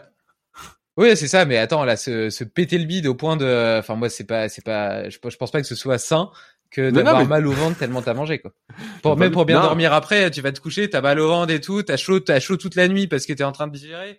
Enfin, c'est pas ouais la warrior diète moi ça me ça me ça, m'inspire pas. Bah t'es pas encore t'es pas encore un warrior, c'est c'est pour ça. Non mais bon, c'est sûr que d'un point de vue santé, je pense que ouais. comme je disais tout à l'heure, on mange trop de toute façon, donc manger un peu moins euh, peut pas faire de mal. Donc c'est sûr que là euh... mais moi je vois que ça ça marche pas parce qu'en fait je suis c'est pas que j'ai tout le temps faim mais euh, en fait je mange parce que je me dis c'est l'heure mais je pourrais manger tout le temps euh, je vois que je dépense, je dépense, je dépense. Euh. Moi, le plus dur, c'est justement de manger suffisamment pour pouvoir euh, rester en forme, quoi. Sachant que la plupart de mes activités, tu vois, une activité de kayak, si on reprend euh, rapidement les, filières énergétiques, bah moi, c'est surtout des efforts glycolytiques, quoi. C'est surtout du glycogène, du glycogène, du glycogène, quoi. Donc, si je mange pas de glucides, je suis rincé, quoi. Même si j'en mange pas des masses, je dois manger quoi un, un, un, paquet de riz par jour, à peu près 500 grammes, quoi, en équivalence. Donc, euh, je sais pas si c'est beaucoup pour les gens, mais je pense que c'est beaucoup, mais euh, mais je vois que sans ça, c'est énorme, c'est énorme. Mais bon, faut dire que t'es grand aussi. Euh. J'ai plus de Ouais. Après, tu vois, peut-être qu'il y, a, y, a, y, a, plusieurs trucs. Tu vois, peut-être que déjà, euh, si tu avais une plus grande flexibilité métabolique et que tu pouvais plus taper dans les lipides, bah peut-être que tu aurais moins besoin de, de glycogène. Il y a cette première théorie. La seconde, c'est peut-être que t'es trop lourd par rapport à ton poids de forme en réalité et que t'es obligé de. Parce que moi, je voyais bien, tu vois, quand j'essayais de maintenir 83, 84, 85, euh, je vois bien qu'à la base, moi qui ai fait 70 euh, kilos le plus long de ma vie, même si 85 en soi, je fais 1m85, donc ça paraît pas, si énorme pour un sportif, bah, je vois que j'étais obligé de forcer ma génétique, tu vois, même après euh, plusieurs années, j'avais du mal. Tandis que maintenant, maintenir un 79, tu vois, je sens 79-80, je sens que c'est facile. Et puis il y a un autre truc aussi, c'est que j'essaie de, de prêter beaucoup plus attention à ma mastication, beaucoup plus mastiquer, prendre plus de temps pour manger, etc. Et peut-être que tu vois, il y a quand même un taux d'assimilation qui est plus ou moins important selon la qualité de la façon dont tu manges, la qualité dont dont tu digères, etc. En tout cas, tu vois, j'ai l'impression aujourd'hui de beaucoup moins manger. Et pour autant, mon poids, mon poids reste stable. Tu vois, il a, il a descendu au début quand j'ai, mais c'est un peu volontaire parce que j'avais diminué mon mon total calorique. Et maintenant, même quand j'ai des fluctuations, tu vois, il y a des jours où je mange un peu plus, d'autres un peu moins. Tu vois, quand c'est la saison des avocats, bah, je mange plus. quand c'est pas la saison des avocats, je mange moins. Non, mais c'est juste un exemple. Mais voilà, il y a des fluctuations. Bah, je me maintiens assez naturellement, tu vois, sans devoir compter mes calories. Donc, euh... Ouais, ouais, non, mais je vois ce que tu veux dire. mais je suis plus en accord avec moi-même aussi, tu vois. Ouais, ouais. Pour moi, c'est un peu la nature des efforts aussi qui va faire que, tu vois, tu parles de flexibilité métabolique. J'avais lu le bouquin de, de Fabrice Kuhn sur euh, justement le le régime euh, high fat là. Et euh, bon. Cétogène. Ouais, je sais plus. Il avait fait un bon bouquin. Je, l'ai quelque part là. Et euh, il était bien justement pour apprendre à passer plus sur les lipides, mais l'intensité de tes efforts va déterminer. Euh, et moi, comme je m'entraîne au moins, on va dire euh, deux bonnes heures par jour, euh, de manière plutôt intense, et ben en fait les lipides, j'en mange plein. Hein. Je, je, j'en mangeais au moins 100 grammes d'oléagineux sans compter le macro, euh, ouais. les trucs et tout. Bref. Le chocolat, le chocolat, le chocolat. ouais, mais le chocolat, tu manges un carré ou deux et voilà, euh, ça va. Mais euh... mais moi, je, suis un, je, suis un, je suis un grand fan de chocolat. Non, mais après, tu vois, sur, sur les lipides, moi, en tout cas, j'ai remarqué quand je suis passé en high fat, euh, high fat low carb, au début, euh, j'ai clairement remarqué que j'avais beaucoup moins de jus. Euh, en muscu ou après même sur mes entraînements de kettlebell, etc. Euh, sur tous les efforts explosifs, c'était dur, tu vois, et je sentais bah que j'étais moins performant. ça m'allait pas, tu vois. Mais maintenant, tu vois, après plusieurs mois, je m'aperçois que alors soit c'est parce que j'ai oublié le référentiel de base que j'avais, soit soit mon corps s'est quand même beaucoup mieux habitué et, et tu vois et je me sens je me sens bien, tu vois, je me sens explosif, j'ai l'impression d'être à fond. Et bon après c'est sur des efforts plus d'endurance, mais sur seulement en course à pied, tu vois, je peux aller courir à jeun euh, même pendant euh, une deux heures, enfin sans du tout sentir de oui, de, mais... de, fatigue liée au fait que, que je suis agent. On n'avance pas, on n'avance pas, on est des tortues. ouais, oui, oui, non, c'est sûr. Non, mais c'est clair que si j'essayais de battre mon record aux 5 km, euh, ça serait pas la meilleure stratégie à adopter, tu vois. Mais euh, mais du coup, tu vois, c'est bien parce que le jour où quand, quand je suis en, en, course, bah, j'aurais juste à manger un peu de glucides euh, avant et puis pendant et puis là mon corps il va dire putain c'est c'est la fête là on va y aller à fond et puis euh, bah, j'espère j'espère pour toi que tu auras pas de mauvaise surprise ouais. Non bah non je pense pas je pense pas. Tu veux dire digestif? Non mais je mange quand même je mange quand même des glucides hein. ouais non mais tu sais pas moi je, teste je, je, beaucoup les, trucs euh, je regarde beaucoup les trucs de, de triathlon euh, en ce moment là. Justement comment ils s'alimentent tu vois les gars s'habituent bah après c'est des gros efforts hein toi, tu parlais d'un Ironman. Donc, les gars qui font l'Ironman, ils s'habituent justement pendant l'effort à consommer euh, énormément de glucides au fil du temps. Et les mecs, des fois, ils prennent 120 grammes de glucides par heure, tu vois. Euh, donc là, pareil, il faut s'habituer. Euh, bon, après, bon, c'est pas notre cas. J'envisage pas de faire un Ironman, mais euh, déjà que mon tendon aille mieux. Euh, peut-être, peut-être. Ouais, ouais, bah, non, non, je pense pas. Pour tes 40 ans, pour tes 40 ans, peut-être que ta prochaine, euh, ton prochain challenge, ça sera l'Ironman. Ah bah, D'ailleurs, ça serait quoi tes, les, les, les, trois rêves, les trois projets que tu as envie de, d'accomplir euh, ces prochaines années? Je sais pas, c'est comme, tu sais, c'est comme le premier podcast, tu m'as demandé ouais, comment tu te vois dans 10 ans, ben j'en sais rien. Tu vois, euh, là j'ai envie d'écrire des articles, donc je vais écrire plein d'articles sur mon site euh, Secret du Kayak, j'ai un petit objectif, voilà, d'un certain nombre. Voilà. Euh, là, bah, toujours pareil en kayak, bah, j'aimerais bien progresser, j'ai des objectifs pour cette saison, donc tu vois, bah ça va être là. Euh, donc, euh, on verra si j'y arrive, mais de toute façon, je suis toujours à, à peu près au niveau des objectifs. De quoi? Ouais, donne-les. Bah, en fait, j'aimerais faire de, euh, entre 8,15 et 8,20 au 2000 et euh, tenir 13,5 km heure sur 30 minutes. Donc, euh, ça, ça me mettrait au niveau des, des meilleurs vétérans. En gros, euh, voilà. donc, ce serait pas si mal. et puis après, bah, je sais pas. c'est une bonne question. je sais pas. Je sais pas. J'attends de voir où la vie me mène, en fait. Tu sais comme je disais au, début, euh, j'ai une certaine liberté, donc euh, je fais ce que j'ai envie de faire et euh, bah, je vois où ça mène. en fait, des, fois ça crée des opportunités et puis après tu réponds favorablement ou pas. Moi, je suis plutôt un, yes man, donc je dis plutôt oui à, presque tout. Donc on verra où ça mène. Tu sais, j'ai pas de. Moi, j'ai l'impression, je redis ce que j'avais dit au premier podcast, un tout premier épisode, j'ai l'impression d'avoir accompli presque tous mes rêves, tu vois. J'ai fait plein de trucs, j'aurais jamais pensé en être là aujourd'hui, tu vois. Moi, quand j'étais gamin, je me disais, ah, si je gagne 1000 euros par mois, c'est bien. J'habite chez mes parents. Euh, voilà, je me voyais en région parisienne. Euh. voilà, j'avais ce rêve de la villa super physique en 2009, donc c'était quoi, 21, 22 ans, d'avoir la salle, d'avoir les trucs, mais j'y croyais pas trop, quoi. C'était un rêve et ça s'est fait. Là, euh, je sais pas si c'est des rêves, tu vois. J'aime bien aussi cette phrase, euh, je crois que c'est dans un bouquin de Tim Ferriss, qui dit la, différence entre euh, un rêve et un objectif, c'est un plan. Moi, j'ai des plans. J'ai plus des plans, euh, tu vois, pour atteindre 8-15. J'ai des plans pour atteindre le, les articles que je veux écrire sur Secret du kayak. Moi, j'ai plus des plans et j'ai pas vraiment de rêve comme ça. j'ai pas, ouais, j'ai pas. Toi, c'est quoi tes rêves, David, là? Qu'est-ce que tu veux faire? Traverser la Manche, c'est un rêve, J'adore ta citation. J'adore ta citation entre parenthèses et d'ailleurs je l'ai je l'ai cité euh, dans l'épisode avec Philippe Croison et je pensais qu'elle venait de toi parce que je t'avais déjà entendu la dire. je sais pas que ça venait d'un bouquin de Tim Ferriss. Ouais, je, je, je, je crois, je euh, crois que c'est même triple H. Et, ouais, et moi. Bon.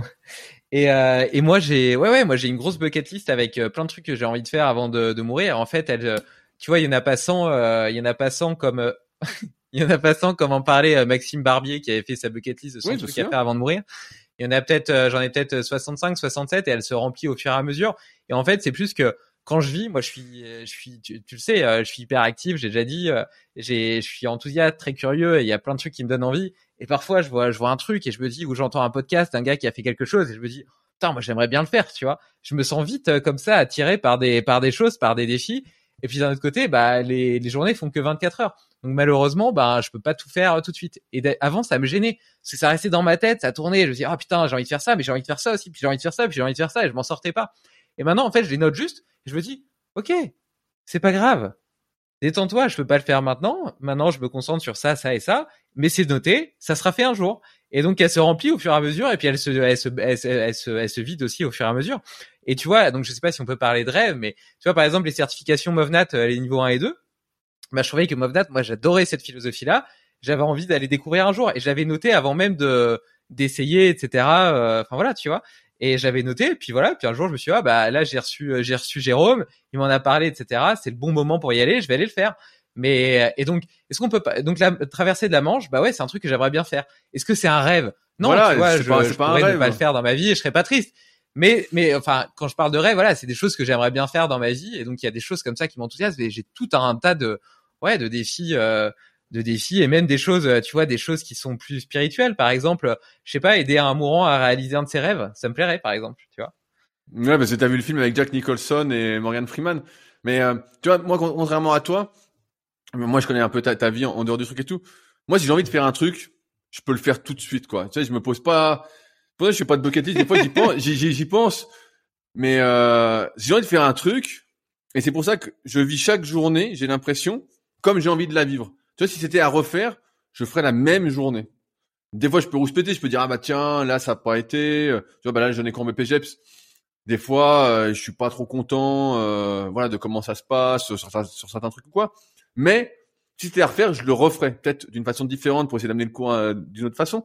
Mais chaque jour, je peux me dire, tu vois, je peux me lever demain et me dire, j'en ai marre d'ici qu'il fait froid, je prends un billet d'avion ou ma bagnole et je me casse au soleil, quoi, si j'ai envie. J'ai pas de, ou euh, demain, je sais pas, je veux faire, euh, je veux faire un simulateur de Formule 1, je me casse, j'y vais tout de suite. J'ai rien qui me, qui m'empêche de faire tout de suite.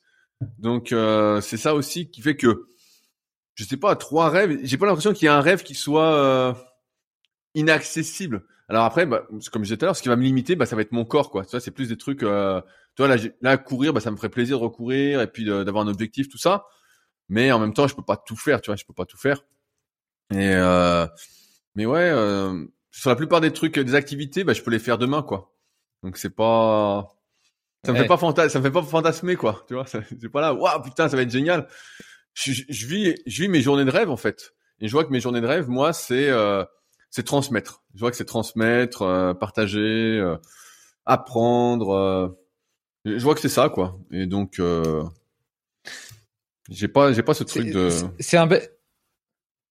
C'est un bel enseignement, je trouve, de se poser la question.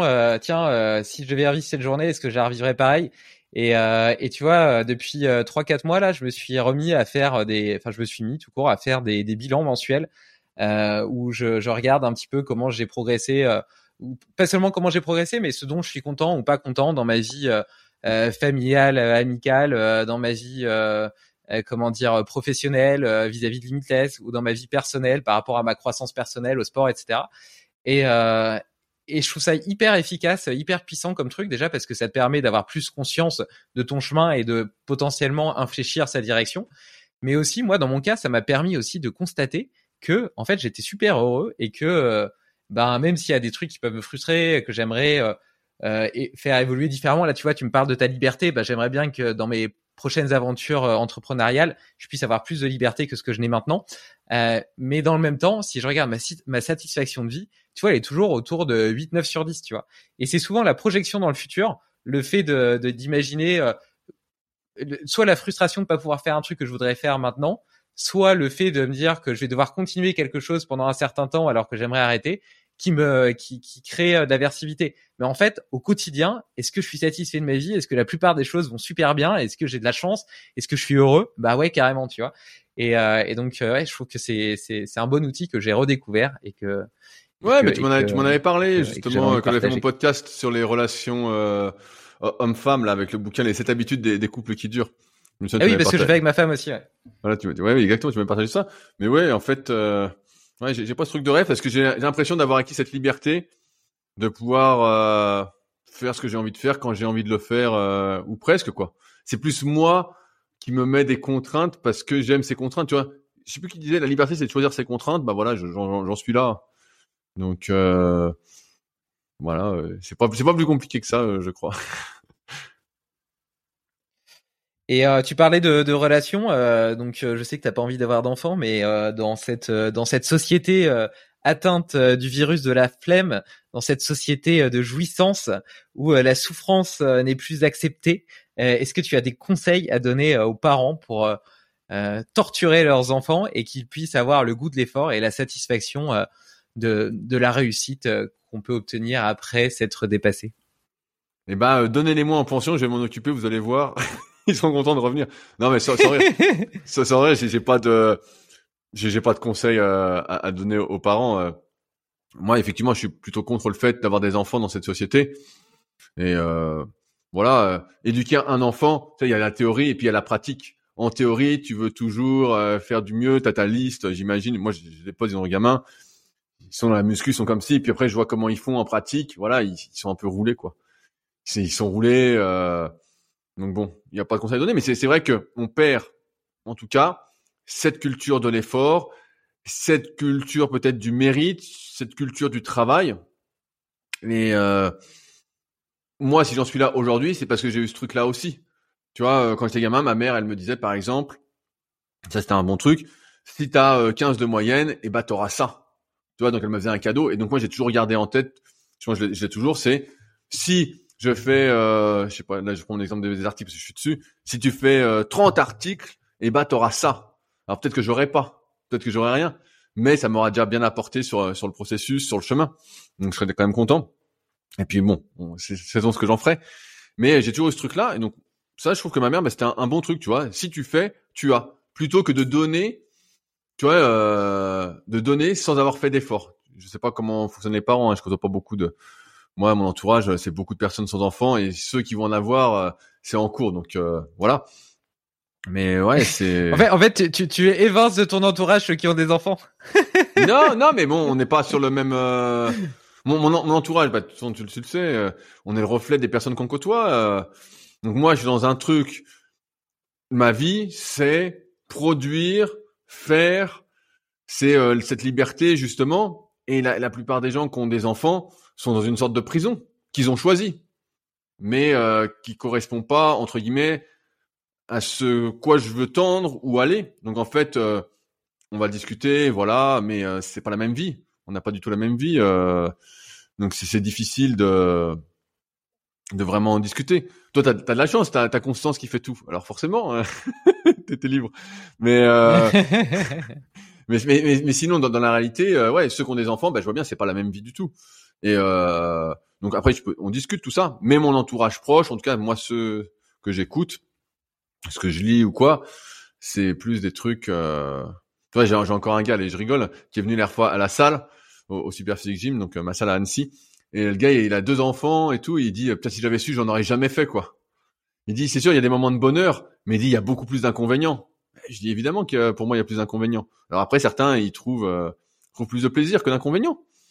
Mais euh, pour moi c'est la mort. Pour moi c'est la mort. C'est sûr que euh, là justement c'est même si tu peux le choisir peut-être, c'est une absence de liberté parce que l'enfant te contraint à plein de choses que tu souhaiterais pas. À moins que tu aies de la chance, euh, que l'enfant dorme bien, que tout se passe bien. Mais euh, c'est la surprise, c'est l'aléatoire. Et euh, moi, je suis pas trop pour l'aléatoire. J'aime pas trop l'aléatoire. Ouais, bah après, donc, euh, comme plein de choses dans la vie, on a plein la, vie aussi euh, faite de contraintes. Après, comme tu le dis très bien, euh, c'est euh, la, liberté, c'est de choisir ses contraintes. Moi, j'ai de la chance que ma fille ait toujours fait ses nuits et m'ait jamais m'ait jamais dérangé à cet égard. Euh, je la vois pas du tout comme une prison parce que il y a plein de trucs déjà que je fais avec elle, tu vois, les randonnées, etc. que j'aimais déjà bien faire, avant. Et ben, je la mets en sac à dos, elle est sur mon dos derrière et pendant trois heures, elle est là à regarder les oiseaux, elle est très contente et ça m'évite d'acheter un gilet lesté.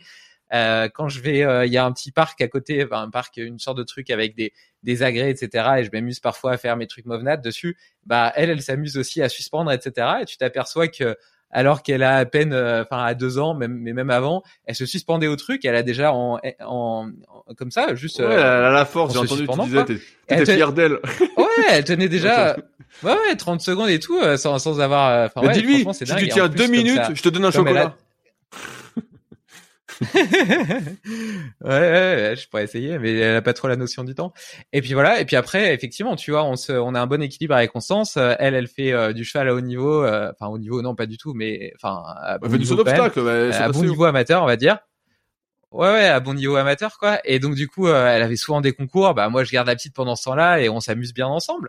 Et à l'inverse, euh, moi, j'ai mes, mes folies aussi, euh, mes Mont Blanc, mes, toutes mes aventures, etc., mes Movenat, mes trucs. euh, et puis, chaque année, c'est différent. Bah, Constance la garde pendant ce temps-là et on s'équilibre bien comme ça. On n'est pas non plus hyper, hyper protecteur, tu vois. Donc, enfin, en tout cas, hyper sur elle. Donc, on accepte qu'elle soit gardée par d'autres. Si on a envie de voyager, on la prend avec nous. Et puis, ça se passe super bien, tu vois. Donc j'ai pas du tout eu l'impression que ma, ma liberté de, de vie avait été euh, diminuée par elle. Par contre, je trouve qu'elle m'apporte énormément parce que déjà, je la trouve hyper inspirante, tu vois, en termes de la façon dont elle vit ses émotions, la façon dont elle bouge, la façon dont elle vit sa vie d'enfant, tu vois. On a tendance à devenir trop sérieux en Ouais, devenant adulte. C'est comme un, c'est comme un chien, quoi. Un peu cette innocence d'enfant. Ouais, voilà, bah, c'est comme un chien, exactement, exactement. Non, mais c'est vrai, tu vois. Mais, mais mon chien, tu vois, c'est pareil. J'ai du plaisir, j'ai du plaisir. Je le vois pas comme une contrainte le matin quand Oui, je vais aller me sûr. promener. Euh, j'ai du plaisir à avoir quelqu'un pour m'accompagner pour ma promenade. Et quand euh, j'ai pas envie d'aller me promener parce qu'il pleut ou qu'il fait froid, eh ben j'ai du plaisir à ce qu'il me force à sortir malgré tout parce que mine de rien, ça me fait du bien, tu vois. Donc euh, donc voilà. Mais euh, mais de toute façon, étant donné que, comme tu le dis très bien, on est le reflet des personnes qu'on côtoie et que bientôt je serai ton voisin, euh, peut-être que euh, je vais te mettre euh, sur, sur la voie d'un changement Bien, drastique bien sûr. à cet égard. Ou, plutôt, sait je vais te faire vendre ton enfant. bien sûr. Je vais te faire Vendre divorcer et vendre ton enfant et on va s'amuser comme des fous. On va s'amuser comme des fous. Non, mais bon. Après, tu me demandes des conseils aux parents. Moi, j'ai pas de conseils à donner si ce n'est, euh, t'as plein de bouquins sur le sujet, tout ça. Je pense que c'est des conneries. Faut faire comme tu sens, comme tu penses être la meilleure façon. Je pense que quand t'es parent, de toute façon, tu veux donner, entre guillemets, l'éducation ou la meilleure éducation possible. Et euh, je pense qu'il faut faire attention à ce piège de moi j'ai pas eu ça, donc j'aimerais donner ça à mes enfants. Ça, c'est peut-être ça aussi qui euh, qui nique tout euh, dans le sens où bah après les, tu vois, c'est- on est dans une Mm. société où tout est dû au lieu de dans une société de où il faut se pas se battre mais il faut travailler pour avoir. C'est sûr quand t'as tout, euh, tu vois, moi je vois des fois des gamins ils ont 10 ans, ils ont un télé, un smartphone, tout ça. Ça c'est pas normal. Ça pour moi c'est des trucs euh, qui qui me dépassent. Ça ça me dépasse. Moi, je suis vraiment pour cette société de- du, du mérite, on va dire. La, la méritocratie, même si c'est une belle histoire qu'on se raconte. Mais je suis vraiment pour ça. Donc, euh, moi, j'étais éduqué comme ça et finalement, ça marche plutôt bien. Je fais, je fais, je fais, je fais. Et puis après, euh, tu as quoi. Donc, c'est pas l'instantanéité. C'est, euh, je sais pas comment on pourrait qualifier ça, mais euh, c'est comme ça que je vois les choses, en tout cas.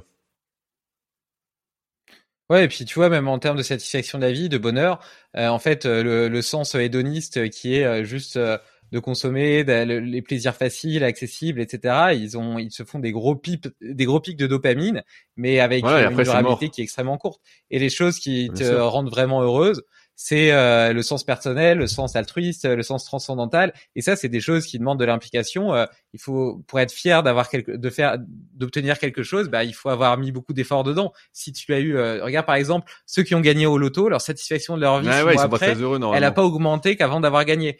Par contre, quelqu'un qui est entrepreneur et qui réussit et que sa boîte marche bien, etc., bah, la satisfaction qu'il aura de l'argent qu'il a gagné est complètement différente. Bien sûr, bien sûr. Non, mais ça n'a rien à voir. Comme, comme, on dit, le plaisir, c'est solitaire. Et le bonheur, normalement, c'est un truc, euh, tu vois, bah, comme j'ai dit dans mon dernier leadercast, c'est plaisir plus progrès égale bonheur. Mais ouais, de toute façon, euh, je pense qu'il faut remettre la, la valeur, la, la, culture de l'effort euh, au centre, au centre du monde. Tout à fait, je partage complètement cette, cette vision des choses. Est-ce que tu aurais un prochain invité à me recommander? Alors, qui j'aimerais entendre qui j'aimerais entendre? Bah Après, si j'ai des gars de kayak mais qui veulent pas, donc euh, que je les interviewe. Mais alors, est-ce y a un invité? Qui j'aimerais entendre euh? Ah, euh, moi j'aime bien. Alors après, il faut être assez spécifique, faut faire des recherches parce que le type est assez pointu. C'est Car Caroli Spy. C'est un, un, entraîneur de triathlon qui est assez pointu sur les données, sur les données physiologiques pour planifier l'entraînement. Et je suis son compte Instagram, ses articles avec beaucoup d'intérêt. Et donc, je vois qu'il passe quelque part, j'écoute et c'est toujours euh, hyper, hyper intéressant. C'est vraiment très pointu. Et donc, euh, ouais, Caroli, euh, ça, veut dire Caroli Spy, je pense. Je sais pas si ça dit Spy ou Spy. Euh, voilà, il m'excusera euh, s'il m'entend. c'est, c'est, c'est pas grave. c'est pas. Et, euh, et, ouais, lui, lui, il est vachement intéressant. Lui, vraiment, je suis avec attention. mais ouais, c'est là, c'est vraiment dans l'optique de, de performer. Sinon, tu pourrais interviewer. après, il je réfléchis au gars euh, en français. Euh... T'avais fait Denis Richer? Non, pas encore, mais là j'enregistre avec lui dans, dans, dans un mois, un truc comme ça. Ok, ouais, bah voilà. C'est toi qui me l'avais recommandé déjà. Ouais, ouais, Denis Richer, vraiment euh, grosse grosse pointure. Euh, ça c'est c'est hyper intéressant aussi sur la, nutrition, la micronutrition, c'est moi c'est une référence. Et après, allez, si on trouve un, troisième intéressant, quel sujet En fait, un, un bon sujet, c'est toujours euh, quand tu as des questions sur sur le sur la thématique, quoi. Alors, euh, sur quoi j'aurais euh, des questions en ce moment? La, la, la, respi, c'est bon. là, te dis Caroli, c'est bon. Denis, c'est bon. Après, il y a, y a, un gars, un gars qui c'est intéressant. J'aimerais bien l'interviewer, mais pareil, j'ai pas le niveau pour lui poser des bonnes questions. C'est Fred Grapp. C'est un entraîneur de cyclisme qui a écrit un énorme bouquin sur le sur le cyclisme. Je sais plus, c'est optimisation des performances en cyclisme ou quelque chose comme ça. C'est vraiment un très très gros bouquin et, euh, et le gars est préparateur euh, préparateur dans le cyclisme de haut niveau. Et donc euh, pareil, ça c'est un gars, euh, mais bon, mes connaissances sont pas encore assez euh, pointues pour euh, pour lui poser des bonnes questions qui l'emmerdent pas. Donc je me retiens de l'interviewer, même si sur le principe il m'avait dit ok. Donc ouais, Fred Grapp, je pense que ça c'est ce serait hyper intéressant, mais bon, il faudrait lui poser les bonnes questions quoi. Pour l'instant, je pense que je suis trop newbie pour pour que ce soit vraiment intéressant pour tout le monde quoi. Voilà. Et bon bah écoute, en tout cas merci. Je vais je vais aller creuser ça. Euh, de toute façon, même pour ma ma connaissance personnelle, euh, je serais euh, très intéressé de découvrir un petit peu plus leurs univers. D'autant plus que je m'intéresse pas mal justement aux questions d'endurance aujourd'hui et je lis des livres hyper intéressants sur sur le sujet. Donc qu'est-ce que tu lis comme comme livre sur l'endurance Un petit peu tout ça. Bah là en ce moment, je lis endurance justement. Ah, tu lis le truc de Hutchinson là sur le gouverneur central. Ouais, exactement, exactement. Ouais, bah c'était pas que mal. très sympa d'ailleurs. Ouais, ouais, c'est sympa, c'est pas. Après sur, sur l'endurance, il y, a des petits hacks. Euh, ouais. Ouais, vas-y. Ouais, on a, on a un petit lac, je vois. Et euh, moi, j'aime bien le bouquin euh, Daniel Running Formula. Si jamais tu veux un truc un peu plus pratique sur l'entraînement, ça c'est un, un, bon bouquin sur l'entraînement qui était vraiment sympa. sur l'endurance, après. Après, je regarde, ma bibliothèque, elle est loin, donc je vois pas tous les livres. Si, bah, après, tu peux lire les bouquins de, Michel Dufour. Pareil, euh, donc il en a fait quatre.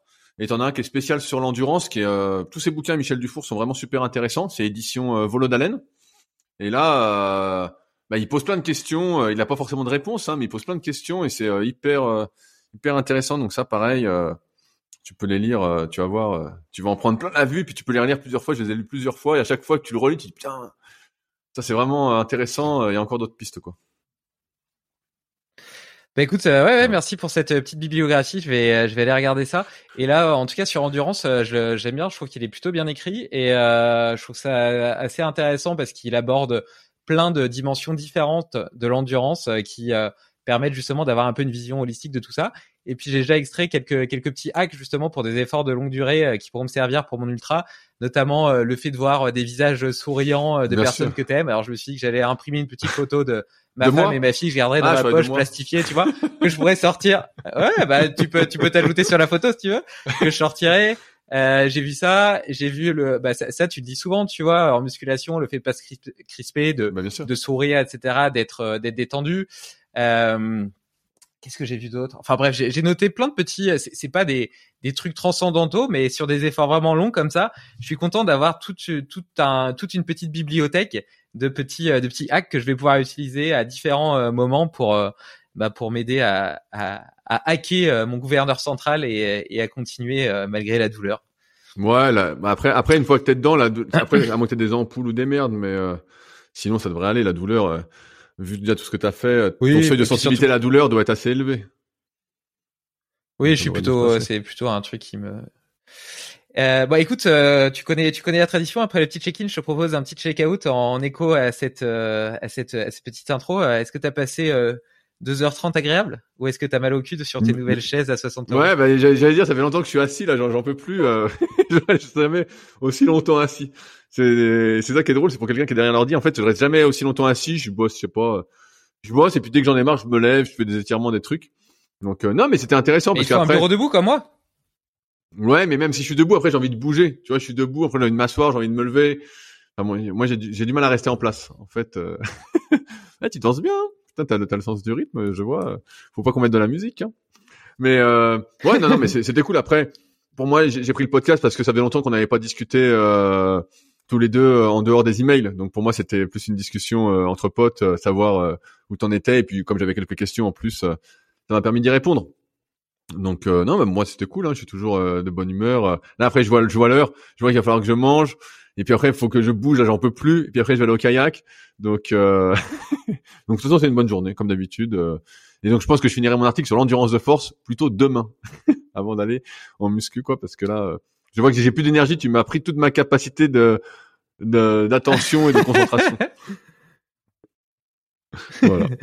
Ah, c'est clair, la, la, fatigue, euh, la fatigue psychologique, elle est tout aussi importante que la fatigue physique. Écoute, euh, moi j'ai pris, euh, j'ai pris, c'est toujours un plaisir de, de, parler avec toi, de voir ton sourire, ton énergie, ton, ton, comme je le disais, tu vois, ce regard un petit peu d'enfant innocent. Je, je, te parlais de ma fille qui m'inspirait, mais c'est quelque chose qui m'avait marqué dès la première fois où je t'ai vu, et, et je pense que, enfin, je trouve ça hyper inspirant, tu vois, ce, cette, cette légèreté de vie, en même temps cette bienveillance qu'on lit dans tes yeux, qui, qui est toujours ouais, très très communicatif. Donc euh, je te remercie pour ce moment, je te remercie pour ces 2h30 euh, euh, de, de, discussion et puis je te dis à très bientôt puisque bah, j'arrive. j'ai un dessert à goûter quoi, j'ai un dessert à, faire goûter, mon dessert au chia.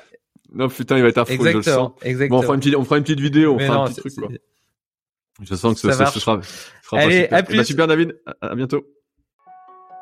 Tu connais l'effet papillon? Un battement d'aile peut changer le monde. Alors si cet épisode t'a plu, partage-le autour de toi. Pour ne rien oublier, sache aussi que tu peux retrouver les meilleures citations et hacks dans l'article lié sur limitless-project.com. Enfin, j'ai une grande annonce à te faire. Le premier festival Limitless Project, réunissant les invités et auditeurs pour des conférences passionnantes, des ateliers exubérants et des rencontres hors du commun, aura lieu le week-end du 15 septembre 2023. Tu peux déjà booker la date, ce sera un moment magique. Belle journée